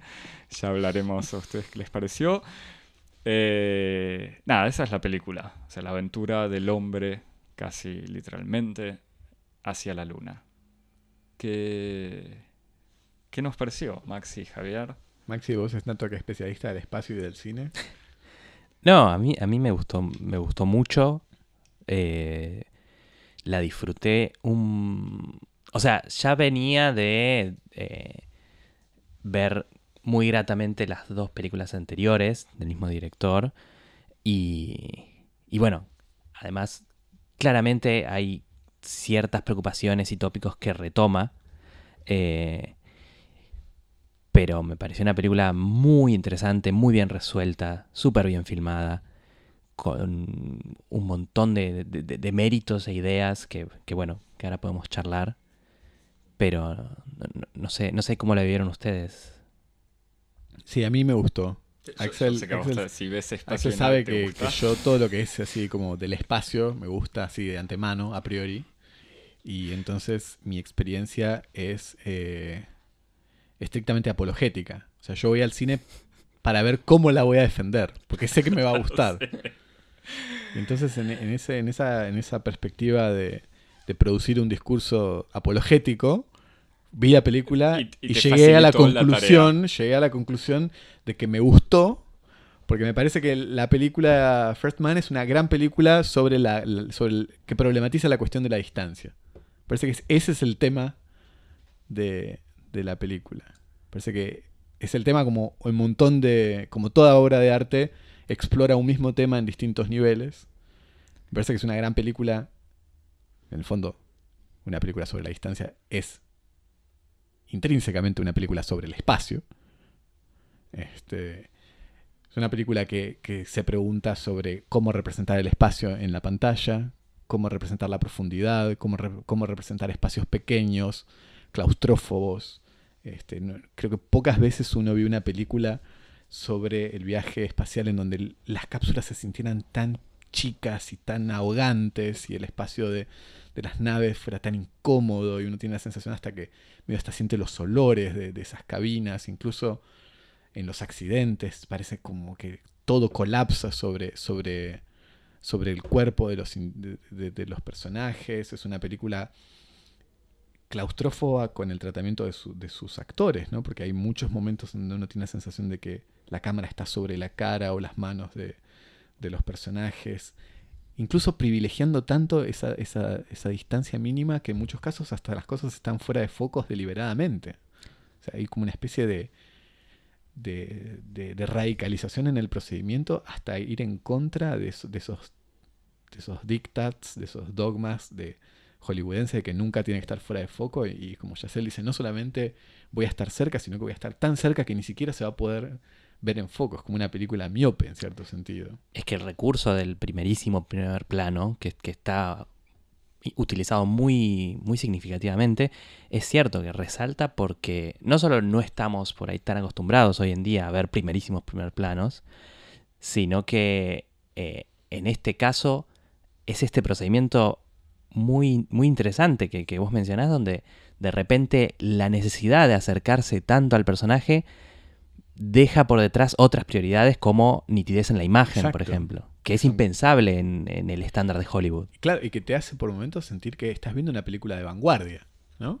Como una, de vanguardia en el sentido como eh, que, que- que- que tira por la borda todas las convenciones básicas sobre las cuales se organiza todo el cine de gran difusión, como la claridad, la, la nitidez, y es como que en ese sentido hasta ahí llega la radicalidad de, de ese- de esa toma de partido. E incluso en, en procedimientos como eh, en la utilización del sonido, en Eh, momentos en los que hay silencio, Exactamente. y que seguramente para audiencias convencionales es un momento incómodo.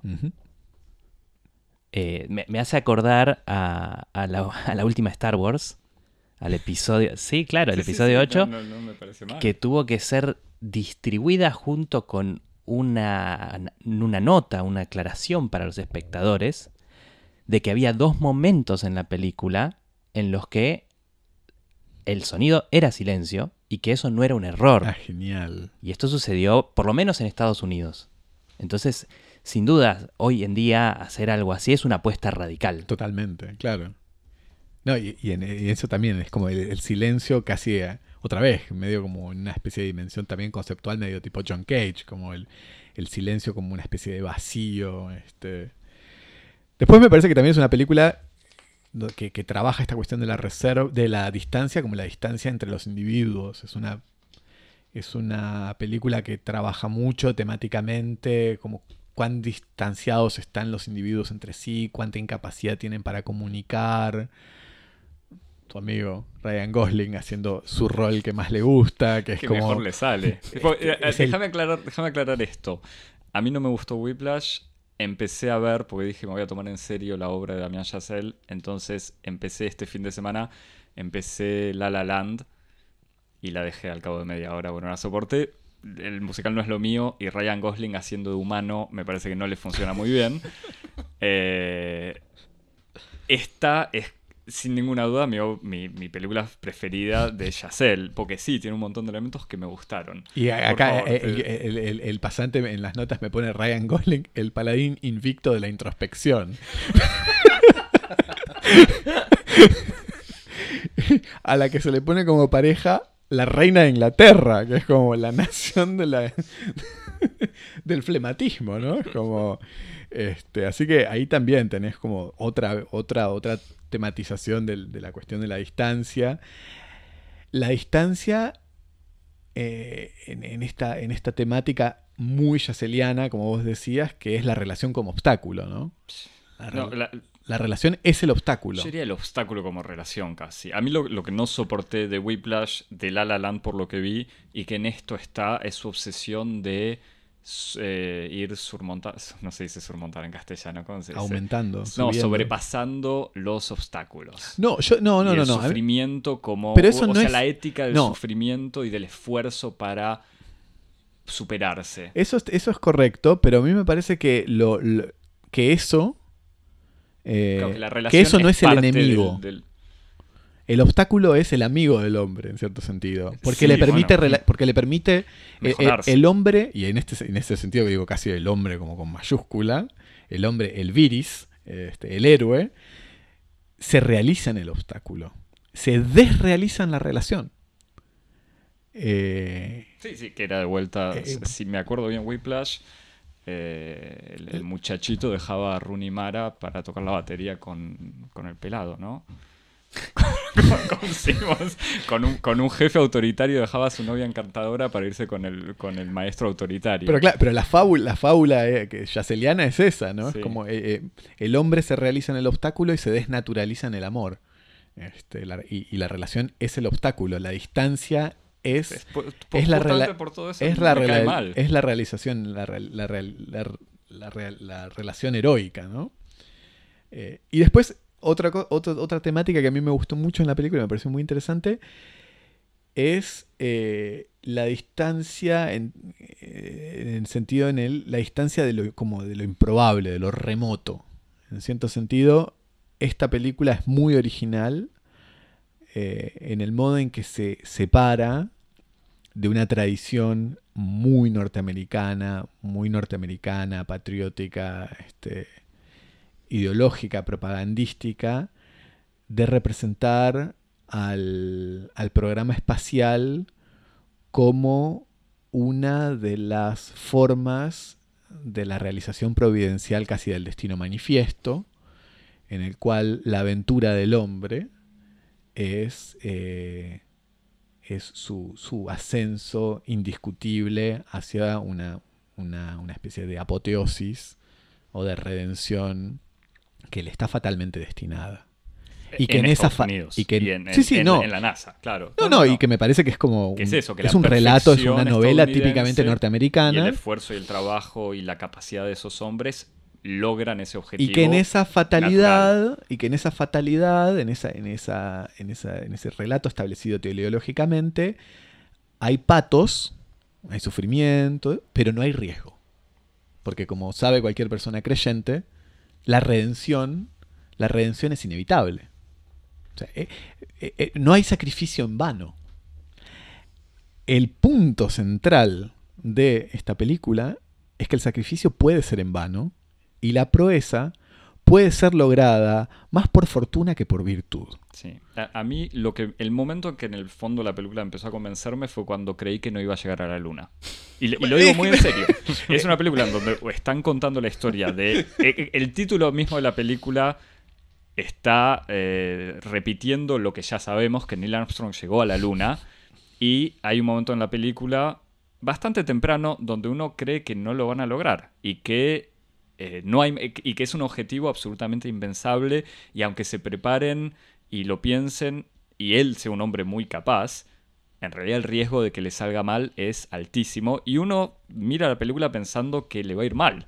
Y eso me parece que es un logro donde lo aplaudí casi a Yacel en la mitad de la película porque daba esa sensación, era una sensación muy tangible obviamente en parte gracias a todos estos momentos donde filma los tornillos de la nave o la, incomodidad de cómo están sentados y uno ve que eso puede salir mal en cualquier momento. Totalmente. Em, yo pensaba en, esto del... yo creo que aprovecha muy bien nuestra mirada contemporánea de- del siglo XXI como espectadores y con forzar un poco el, realismo, el, naturalismo de la representación, inmediatamente hace que la, la sensación que uno tiene es, eso no puede sino salir mal. Eh, logra esa sensación de que probablemente en el momento no se percibía así, pero nosotros desde la distancia es como, ah, bueno, están tratando de llegar a la luna subiendo a un termostato gigante y, y es probable que explote. Esa, esa sensación de, de- completa improvisación e inseguridad en, en los tornillos que se mueven, en el ruido que se escucha, en los cálculos hechos a mano y sin calculadora. Eh, en ese sentido es un logro fantástico de la película. Y, y en muchas películas, eh, o sea, pienso en, en la última, que está bien que no es una película histórica, pero la de Matt Damon en Marte, como, o en la otra, la de Cuarón, Gravity, en general está siempre el riesgo y las cosas fallan, pero fallan por mala suerte, porque la naturaleza es difícil, porque el espacio es una aventura absolutamente imposible. Acá, si todo puede fallar, es porque en el fondo está construido por seres humanos que, como vos decís, tienen que hacer cálculos a mano, usan los materiales que tienen y en el fondo no se sabe bien qué pasa. O sea, no. Me parece que es una. un- una tensión permanente que hace que la película esté muy, muy lograda.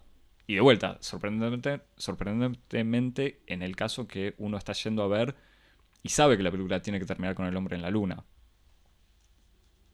Sí, no, eh, eh, eh, me parece que es- es- ese es un punto como muy interesante, porque además me parece que se proyecta en dos direcciones. Uno, que es lo que, es lo que vos decís, que es casi como una especie de, reflexión narratológica o incluso así, de que de cómo pensar en el marco de una historia la relación con la como con el, con el- con el conflicto y con la complejidad si es foráneo, si es interior al conflicto, porque por ejemplo en las películas que vos señalás, tradicionalmente el conflicto viene de afuera. Este, en Gravity, en The Martian, es como las cosas vienen eh, y, el, y el- la, la filosofía del relato dice que el personaje tiene que encontrar como los medios de desarticular, desarmar esos proyectos, que, esos problemas que le vienen de afuera. Mientras que lo interesante de pensar el, conflicto en la película es que el conflicto es como inherente al proyecto del, del personaje. O sea, no, no es algo que viene de afuera, sino que es una complejidad por diseño. Y, y eso es lo que uno. Lo que, lo que le suscita a uno la sensación de que si sale bien no es por mérito, es por suerte. Porque de los mil escenarios en donde puede salir mal, si salen los diez que salen bien, es más por virtud que por, que por, por fortuna que por virtud. Que es lo contrario del otro, como de la otra filosofía de- del relato, que va en la dirección de mostrar que, que el héroe se merece su éxito Se lo gana. y se transforma en una especie como de, de relato moral, en el sentido en el que nos proporciona un ejemplo eh, con el cual reflejarnos, que sabemos que si uno hace lo que tiene que hacer, se merece la redención. En este sentido, la película es casi en el límite es nihilista. No, que incluso Neil Armstrong, de vuelta, la película que sigue a Neil, a Neil Armstrong porque fue el hombre, el primer hombre en la luna, pero que en realidad la película muestra muy bien que fue el primer hombre porque el tipo que tenía que ser el primer hombre murió porque su nave explota. Porque, porque muchos más aptos que él murieron antes. sin igual presentarlo como un inútil, o sea, Para nada, era un tipo muy capaz en lo suyo, pero que en el fondo no era el, el, que iba, o sea, no era parte de su destino en el fondo. A mí eso es lo que me parece como también lo más interesante de la película en una cierta dimensión de la desconstrucción del relato meritocrático. En el sentido en el que en, en, películas anteriores uno podía tener la sensación de que el héroe eh, sufre y se sacrifica a sí mismo en pos de la grandeza, ¿no? Como en Whiplash es como hay algo en ese, en ese modo de consumirse que tienen los héroes en pos de la virtud o de la grandeza o de la excelencia en el arte, por ejemplo. Que apunta a lo sublime. Exactamente, como un horizonte así medio al estilo ícaro, ¿no? Este, mientras que en esta película, como vos decís, primero hay la dimensión colectiva, hace que eh, la proeza no sea no sea propiedad de nadie. Están todos metidos ahí, los diseñadores, los, que están en el... Los astronautas muchas veces se los muestra, cuando no están en la tripulación, se los muestra en la torre de control, o sea, eh, hay algo, hay algo en, la dimensión redentora del, rol del autor que desaparece en este tipo de empresas. Y me parece que ahí ese pasaje del modelo del arte al modelo de la ciencia tiene un efecto muy profundo en el modo en que funciona la película.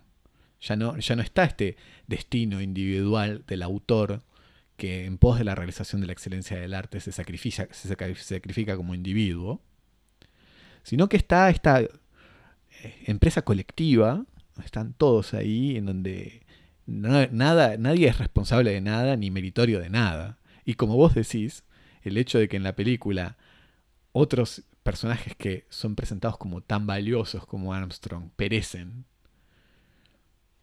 y por, incluso por condiciones que son absolutamente contingentes, porque incluso uno podría decir que se podría presentar el esquema según el cual los que mueren se sacrifican por los otros para que los otros lleguen, pero en la película, la película se encarga de mostrarnos que los métodos de selección de los astronautas para las tripulaciones son tan azarosos como los diseños de las misiones, y que un, misión, que un astronauta pase a una misión o pase a otra, es totalmente contingente, nadie merece su lugar. Cuando el, mejor amigo este... nadie lo merece más que otro. Claro, ¿cómo se llama este, este actor que vos me decías? Patrick que Fugit. Exactamente eh, que es este actor australiano que... Ah, el de Terminator. El de Terminator. Ah, para, el que tiene el recuerdo de... claro, ese estamos hablando. Que es presentado de esa horrible película de Terminator. Como una figura así, este que es ejemplar. uno de los primeros, se nota que es el más capo desde el principio, que desde el principio todos los otros, los otros astronautas lo admiran, ya le van diciendo como vas a ser el primero en la luna, incluso los jefes se lo anuncian y le dicen que va a ser el comandante de la misión que vaya a la luna. Y él muere. Él muere y muere por, una cuestión totalmente este, Sí, por un cortocircuito. Por un cortocircuito totalmente arbitrario. Antes del despegue Claro, en una condición absolutamente humillante para un astronauta, que es muere en el, con el cohete sin despegar. O sea, en una condición de una ironía, pero brutal con el personaje. No muere en un sacrificio, en un vuelo orbital. Muere antes de despegar, producto de un cortocircuito durante el cual no se podían comunicar con la torre de control. O sea, el, colmo de la ironía. astronautas que están con una comunicación que pende de un hilo desde el otro lado de, la luna, se le corta la radio con el cohete sin despegar. O sea, hay como una especie de, morbidez en la muerte del personaje que, fortalece esta lógica nihilista, ¿no? Este, que en alguna medida politiza la cuestión. Me parece que, y con esto paso al otro que, decía antes, que anticipaba como una segunda línea de fuga de, esta, de esta cuestión, es que para para politizar, para discutir por qué hacer esto o no, se necesita esa deconstrucción de la lógica providencialista de la carrera del espacio. O sea, hay que discutir por qué se hace eh, este proyecto cuando podría no hacerse. Y entonces están todas estas discusiones sobre si vale la pena en términos en términos eh, presupuestarios o si, o si incluso en términos políticos se justifica. Y me parece que es muy interesante como la película abre este... este porque lo abre desde un, desde un punto verdaderamente problemático, en el sentido en el que no, no dice, ah, bueno, pero esos giles que criticaban el, el- el programa espacial al final estaban equivocados porque No, llegamos no. a la luna. Más bien al revés. Exactamente. Lo, lo muestra como en toda su. En todo, en, en todo su carácter un poco dilemático, paradojal.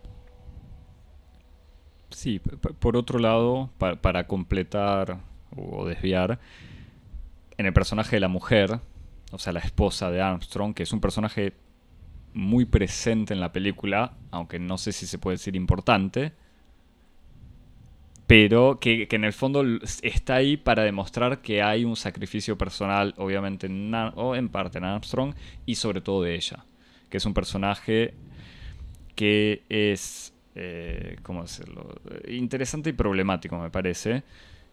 Me parece que la actriz es de lo mejor de la película. O sea, no vi The Crown, porque no miro series sobre realeza, eh, sobre Inglaterra, salvo Sherlock Holmes. Pero eh, la actriz Claire Foy es eh, excelente como mujer que está ahí esperando, digamos, y está esperando, vos decías, la distancia, sí, que está al lado de su marido, pero al mismo tiempo a mil kilómetros, y que cuando su marido está lejos, ella igual está ahí tratando de escuchar eh, lo que pasa, siguiendo minuto a minuto, pero que, eh, que tiene mucha presencia, mucho diálogo, que de alguna manera ah, es más que simplemente la mujer que apoya al gran hombre, porque se le ve el sufrimiento, o sea, digo, no es, no es la esposa de Tom Hanks en Apolo 13, aunque no me acuerdo mucho de esa película, pero digo, es, es un personaje que está presente, se le ven los cambios de humor, los pensamientos, eh, el sufrimiento, obviamente, estos dilemas que vos evocabas, Javier, si vale la pena este sacrificio, la relación del padre con los hijos, un montón de cosas, pero que en el fondo sigue siendo, el personaje sigue siendo la mujer que apoya al gran hombre. Javi. A mí lo que me parece interesante y singular de, de- del modo en que Claire Foy juega en la historia con respecto a la obra de Yacel es que Yacel descubrió algo en esta película que se llama matrimonio. Debe ser la edad, tiene 33 años ya, se me parece. En el sentido en el que el gran problema que tenía el amor en sus, en sus es gracioso que generacionalmente sí van creciendo sus personajes, es muy cierto. En el sentido en el que el modo en que problematizaba el amor en sus películas anteriores, en La La Land y en Whiplash, es la idea de que el, el amor es problemático y por lo tanto el, mo- el modo de resolver el problema del amor es separándose. En esta película, Yacel descubre el matrimonio, que es un modo de continuar la relación sin amor, alrededor de la organización de la institución familiar. Claire Foy y, y Gosling administran una familia. Y son socios. Y de hecho, esa especie como de, de- de- de- de relación medio como post-amorosa está como muy, muy fuertemente... Los conflictos que ellos tienen en alguna medida es como conflictos de la gestión parental. ¿Quién le va a decir a los chicos que vos te podés morir? Sí, y esa reunión cuando termina sucediendo parece una asamblea de accionarios donde él dice, bueno, alguien Una tiene otra pregunta, una conferencia de prensa, sí. Y después me parece que esto también se ve en la última escena de la película. Que no sé si ¿Puedes la, spoilear? la spoileás. Neil Armstrong logra ir a la luna, vuelve de la luna y como... Está en cuarentena. Claro, como, como parte del pro- del procedimiento tiene que estar en cuarentena, Claire Foy va a verlo, o sea, va a encontrarse con él.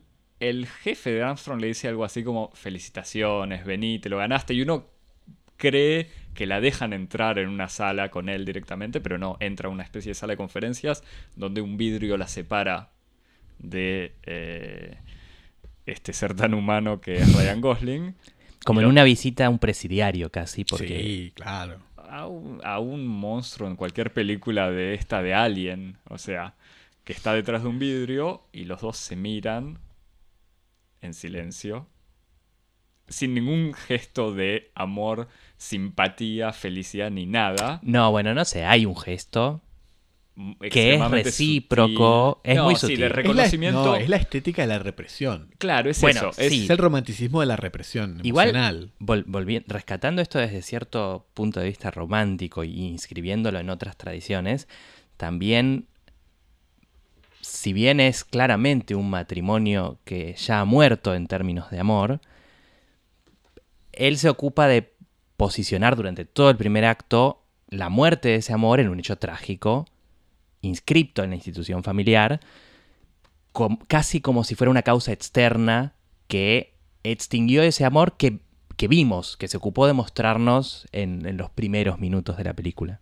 Que, que pa- para repetir todo porque lo dije yo en la introducción, pero está la muerte de la hija. O sea, que, que es un hecho que aparece al principio eh, y que está extremadamente presente como espectro durante la película con el momento final, antes, antes de esta reunión. ¿También puedo spoilear, Javi? Ah, spoilea todo, todo, todo. Porque en el fondo es un momento importante, entre comillas, en la película, que a mí me parece medio exagerado, pero bueno, que esta presencia, el fantasma de la hija, está que justamente no se entiende si Neil Armstrong se siente, eh, ¿cómo decirlo? Culpable de alguna manera porque mientras su hija tenía un cáncer, él estaba entrenándose, después dejó de entrenarse un poco en los vuelos justamente para acompañar la muerte de su hija, pero a los tres días de la muerte él ya estaba de vuelta en la oficina. Si piensa en ella cuando está en el espacio o qué.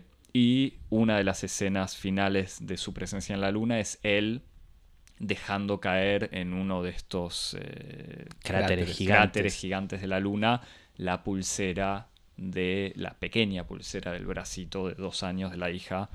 Eh, entonces esta idea de que en el fondo era humano y ahí está, estaba la humanidad de Armstrong escondida en algún lado. Montado junto con una escena flashback, un breve plano de él con su hija en brazos y la hija señalando a algo que no vemos pero que uno entiende que es la luna. Y ahí me parece que se ven muy claro dos cosas de las que veníamos diciendo antes y que uno puede discutir o no las posiciones de Yacel, pero uno lo que ve es como la construcción de, un, de una obra, de una pieza que resona en todos los niveles, que hay como una especie de complejidad en la construcción que lo hace muy interesante. Uno es esta, otra vez esta insistencia en el elemento de- del azar, de la contingencia, en donde la muerte de su hija es una muerte absurda. Na- o sea, es, es el, el cáncer como esa especie de, eh, de emergencia de la complejidad que no tiene ninguna explicación. Él no puede echarse la culpa de la muerte de la hija, porque es esas, son esas muertes que no tienen ningún sentido, ninguna explicación. Y, el, y, el, héroe tiene que confrontarse con esa especie de incapacidad que él tiene para establecer una relación económica con el caos. No puede hacer nada al respecto. Y en virtud de este, este duelo imposible que él tiene que hacer, otra vez, él busca la distancia. El hombre, como si hubiera una especie de motivación profunda, inconsciente de Neil Armstrong, que es como para experimentar y para poder resolver el duelo, que es como la pérdida, la distancia imposible con los muertos, es el, tiene que alejar, tiene que experimentar la distancia en su dimensión más radical. Se tiene que ir como a la luna, este, alejarse, pon- poner la vida y los marcos de significación de la vida a la prueba máxima. Además eso es muy gracioso, en el sentido en el que Armstrong justifica en una entrevista de reclutamiento para el puesto de astronauta, justifica la exploración espacial sobre texto de que es út- útil en términos de perspectiva, de que para entender mejor el lugar que la humanidad ocupa en el cosmos es necesario alejarse de la Tierra y verlo con perspectiva. Y, y que desde lejos uno puede ver cosas que si no, no vería. Exactamente. Y eso que es como, es interesante como casi desde un punto de vista psicoanalítico, porque ese es el discurso que él tiene construido sobre sí mismo. Ah, sí, esto nos va a permitir como tener una mejor perspectiva sobre las cosas. Y da la sensación de que la motivación inconsciente del personaje es como experimentar como la mayor deshumanización, porque no hay como vida más desprovista de sentido que la de un hombre solo en la luna. Una vida más desprovista casi como, como la vida de Adán, el primer hombre, el first man, cuya vida no tenía sentido porque estaba solo. Y entonces él se aleja así, y en, ese, en, ese, en esa circunstancia como de total alejamiento y de an- aniquilación de los marcos de significación de su propia vida, él puede resolver como el problema del duelo. Entonces ahí hay como también una especie de, juego, de, de complejidades muy interesantes con, con estas motivaciones que llevan a, a, casi esta, empresa suicida en muchos sentidos. El- el- no se suicida, no se mata, en el, pero logra esta especie como de experiencia última de, de la vida, que es la distancia máxima de la Tierra, y después él vuelve, pero vuelve, y eso también me parece interesante, él no vuelve un hecho un hombre nuevo. No, no, no, es, la película se le podría criticar como esta especie de sentimentalismo barato, en donde él tira el brazalete de su hija y entonces hace las paces con la muerte y él vuelve hecho un hombre nuevo. No está claro que él vuelva hecho un hombre nuevo. Y después, quienes conocemos la biografía posterior de Armstrong, se sabe que él como tuvo una vida un poco retraída y como Y de reclusión prácticamente. de reclusión, exactamente, en donde él no encontró paz. Este, entonces me parece eh, que es interesante esta especie de, de- de- de itinerario de, de, un héroe, de un héroe malheureux, de un héroe, de un héroe desdichado en cierto sentido, que, que está buscando permanentemente en la experiencia de la distancia algo que ilumine su relación con el mundo y con los otros y no lo encuentra. Me gustó, me, me- o sea, me gustó, me gustó esto, esto que sí estoy absolutamente de acuerdo. Quiero agregar que toda la frialdad de los personajes, o sea, de, de- de Armstrong y de su mujer, en realidad se traduce por una especie de tensión emocional permanente. No, no es para nada una película fría y distante. O sea, la distancia de los personajes y la frialdad de los personajes hacen que al revés, quizás uno lo sienta Sí, sí, sí. de manera aún más tensa toda esa emoción de la muerte inminente, el riesgo, la frialdad de él con sus hijos, al mismo tiempo la, el amor cuando el, el otro, el, el- el astronauta anterior, el que termina muriendo, le comenta que su hijo le hizo preguntas sobre el viaje y la emoción que tiene al transmitir ese conocimiento y esa experiencia. Es, es una película mucho menos fría eh, de lo que son los, los, los dos protagonistas o ellos, esta pareja. Javi. Sí, a mí eso me gusta también, me parece Sí, sí, a mí me, me- me convenció Y- totalmente. Y, me eso. parece que, no sé cómo lo vieron ustedes, pero me parece que hay algo en esa especie como de, de perspectiva vintage, porque de, presentar como familias de los, cincue- de los 50, 60 y, y, Armstrong así como esta especie de, de héroe chapado a la antigua, que, que le permite a Yacel hacer como una especie de problematización de una, de una cierta superstición que existe hoy con respecto al lenguaje, tanto en el cine contemporáneo como en la vida en general, de que todo puede ser resuelto a través del lenguaje. Que, que de- decir y, producir una narrativa sobre las cosas permite evacuar y resolver todos los conflictos. ¿no? Como la idea de que, eh, que está incluso como problematizado medio por el absurdo, como por el contrario total, que es este hombre de los 60 que no, no, no, no, no, no, vocal- no verbaliza sus sentimientos, es el instrumento perfecto para Yacel para interrogar o para problematizar la creencia contemporánea de que todo se resuelve hoy en el diálogo. De hecho, eh, recordando las dos películas anteriores, eh, pasa algo donde las tres obras terminan con una mirada. Una mirada entre los dos personajes eje de cada película, donde no se dice nada, pero esa mirada dice un montón. ¿Y qué pasa también en esta? Eso, pero además esa, esa idea de que, de que hay cosas que no fundamentalmente no pueden ser dichas es, un, es una afirmación, es una proposición que va totalmente en contra de la filosofía del relato imperante hoy y hasta una, una cierta ética del lenguaje hoy, como que todo puede ser dicho, que todo puede, que, que- que todo, que, que todo antagonismo puede ser resuelto en el seno de la comunicación. Este, me parece que ahí hay como una, otra vez, una, un cierto posicionamiento con respecto a la opacidad del lenguaje que se pone en, en escena en estos personajes que no se hablan y no se pueden decir, porque no tiene sentido que se digan lo que sienten.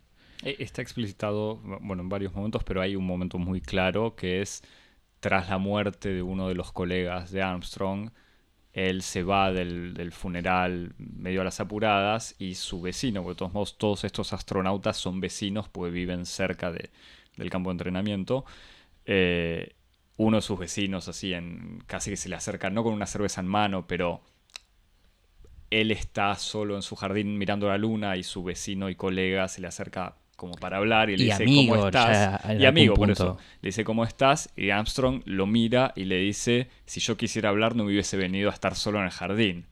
Y, y lo saca explicitando esto, esto que estás comentando. Y que en el fondo es como un posicionamiento que también nos, nos, nos reubica en un nuevo espacio de la discusión sobre la película, como un posicionamiento como profundamente antinorteamericano, ¿no? Como en contra de, de esta, de esta idea tan fuerte de que todo puede ser resuelto en el diálogo, que todo tiene que ser dicho, que, que los sujetos tienen que encontrar eh, en, en la articulación de su propio relato eh, la resolución de todos sus, de, de sus- de sus, este, problemas. Y me parece que la película está tomando ahí un posicionamiento totalmente radical que lo aleja de ese. En una escena icónica del cine norteamericano, como es el, el backyard de la casa y el amigo que viene con una cerveza, y ante eso es un no, un no rotundo. Al mismo tiempo me parece que es un pelín más ambiguo en este caso porque también esa frialdad y esa eh, incapacidad para hablar o expresar sus sentimientos tiene que ver, como vos muy bien lo decías, con que es un hombre nacido en 1930 y hecho hombre en el calor de la guerra de Corea y en pura masculinidad de los años 50-60. O sea, tiene que ver con eso. Se lo ve llorar dos veces igual. La primera vez en el funeral de su, hij- de su propia hija y la segunda vez es cuando él está en la luna. Como un eco de la hija. primera, sí. Eh, pero bueno, No, no, es que O- ha- o- hay coordenadas históricas que permiten explicar empíricamente al personaje.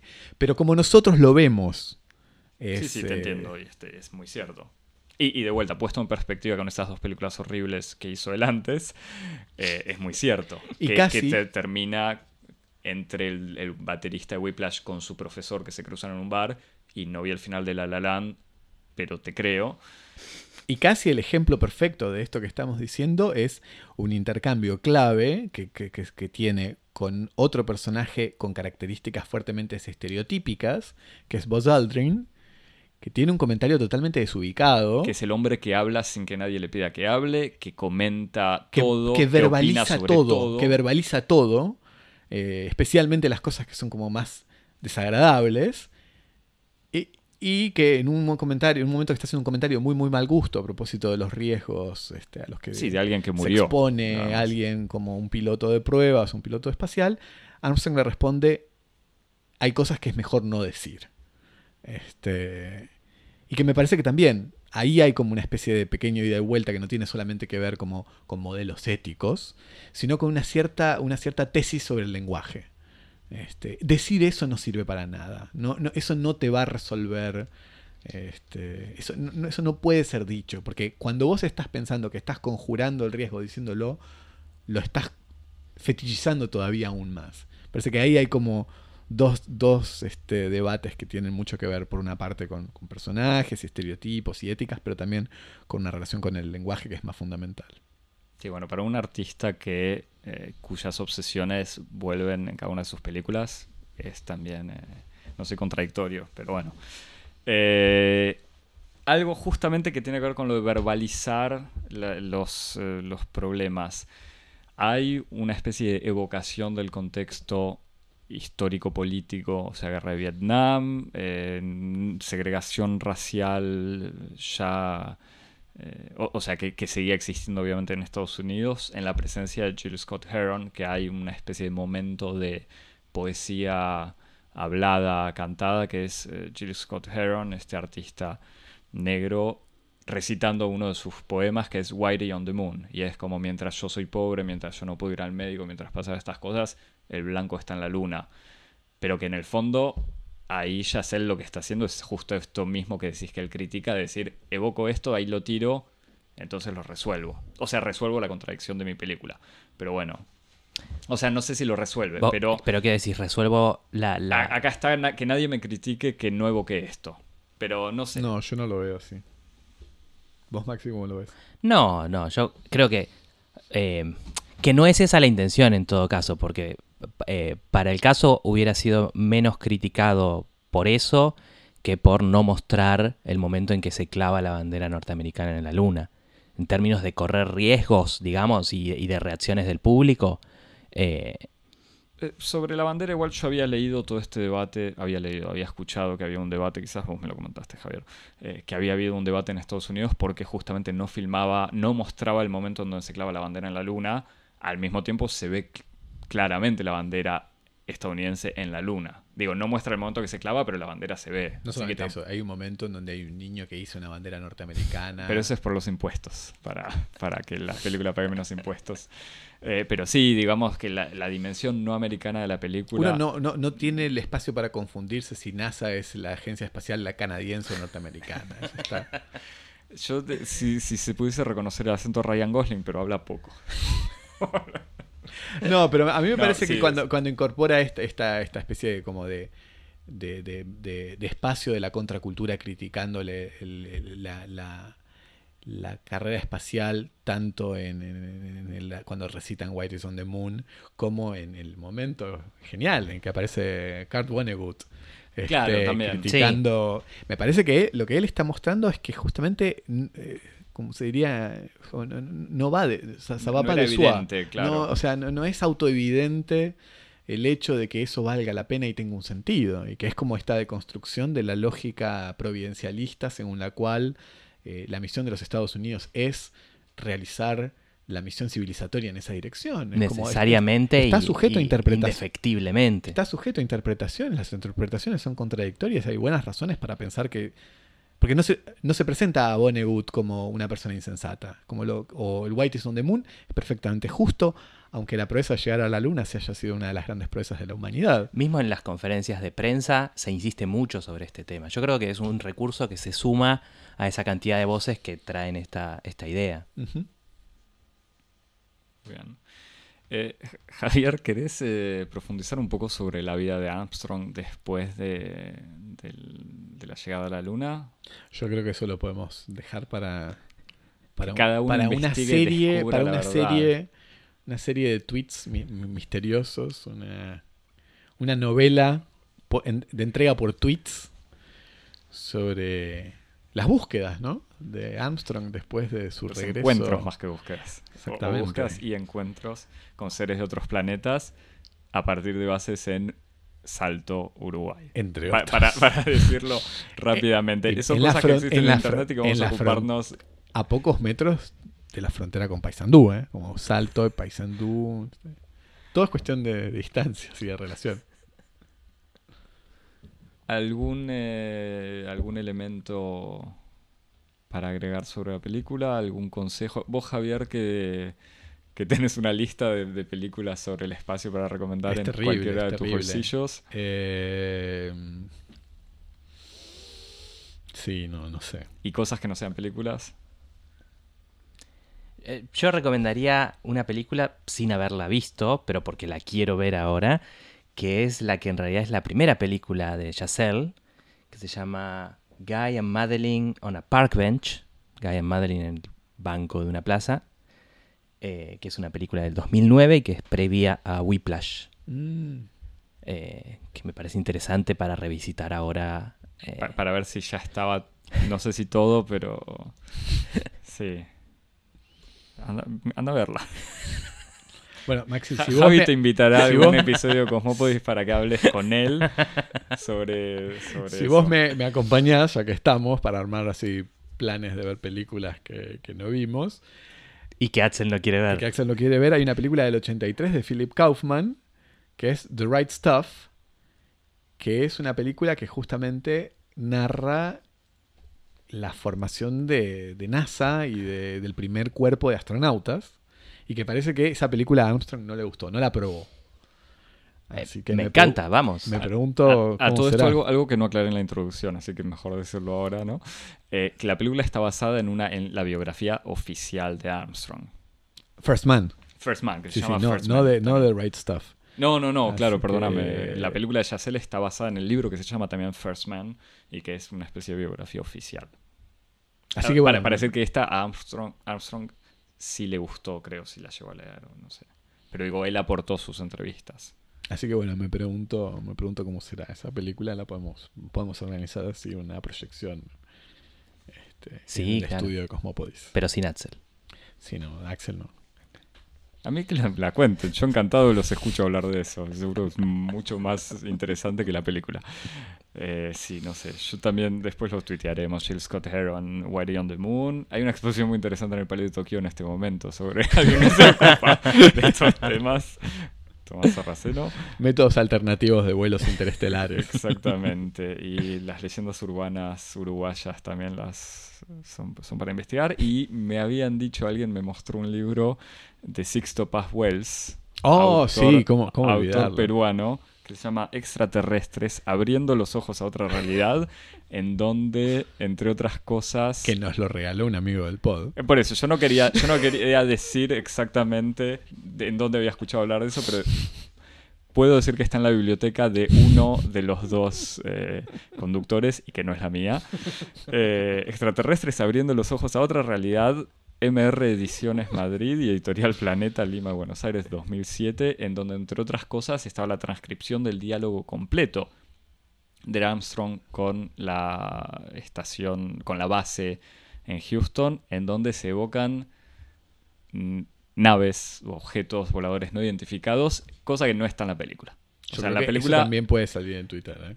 eso también lo Esa recomendaremos. Sí. Y bueno, Odisea del Espacio, película de la que habíamos hablado, en donde se filmó el mismo set que usó Kubrick para filmar Odisea del Espacio, es donde se filmó la llegada a la Luna, ¿no? Bueno, ya que estamos, Solaris, que es la y historia Solaris, de un que es- astronauta claro, apesadumbrado por un duelo de la muerte de una mujer que amaba. Todo tiene que ver con todo. exactamente. Solaris, eh, la de Soderbergh o... Y la de Solberg es la más fácil de ver. Yo, la- yo sabes que nunca la vi la de Sorber. Quedamos igual en que íbamos a hacer algún episodio sobre Solaris, Tarkovsky y Soderbergh. Bueno, creo Dijimos que- todo lo que había que decir. exactamente, hicimos la vuelta. Nosotros que, tenía, que estábamos diciendo que no todo puede ser dicho, que hay que desconfiar del lenguaje. Ya está, agotamos, agotamos todo lo que había que decir, le dimos la vuelta al, al tema y a la- al planeta y a la luna, podemos decirlo. Javier, nos Bueno, escribís Nos escribís a cosmopodis.gmail.com, nos seguís en Twitter y en Instagram en arroba cosmopodis, y te suscribís y nos evaluás y todo eso. En En- Spotify, Apple Podcast, Pocket Cast, Stitch, TuneIn, etcétera, etcétera. SoundCloud, medium.com Todo. barra Cosmopodis. Gracias Maxi. Gracias, No, Maxi, por gracias a haber ustedes por invitarme. a nuestro estudio. Nos, no sé, te invitaremos para la próxima. Hasta la semana que viene. Chau. Chao.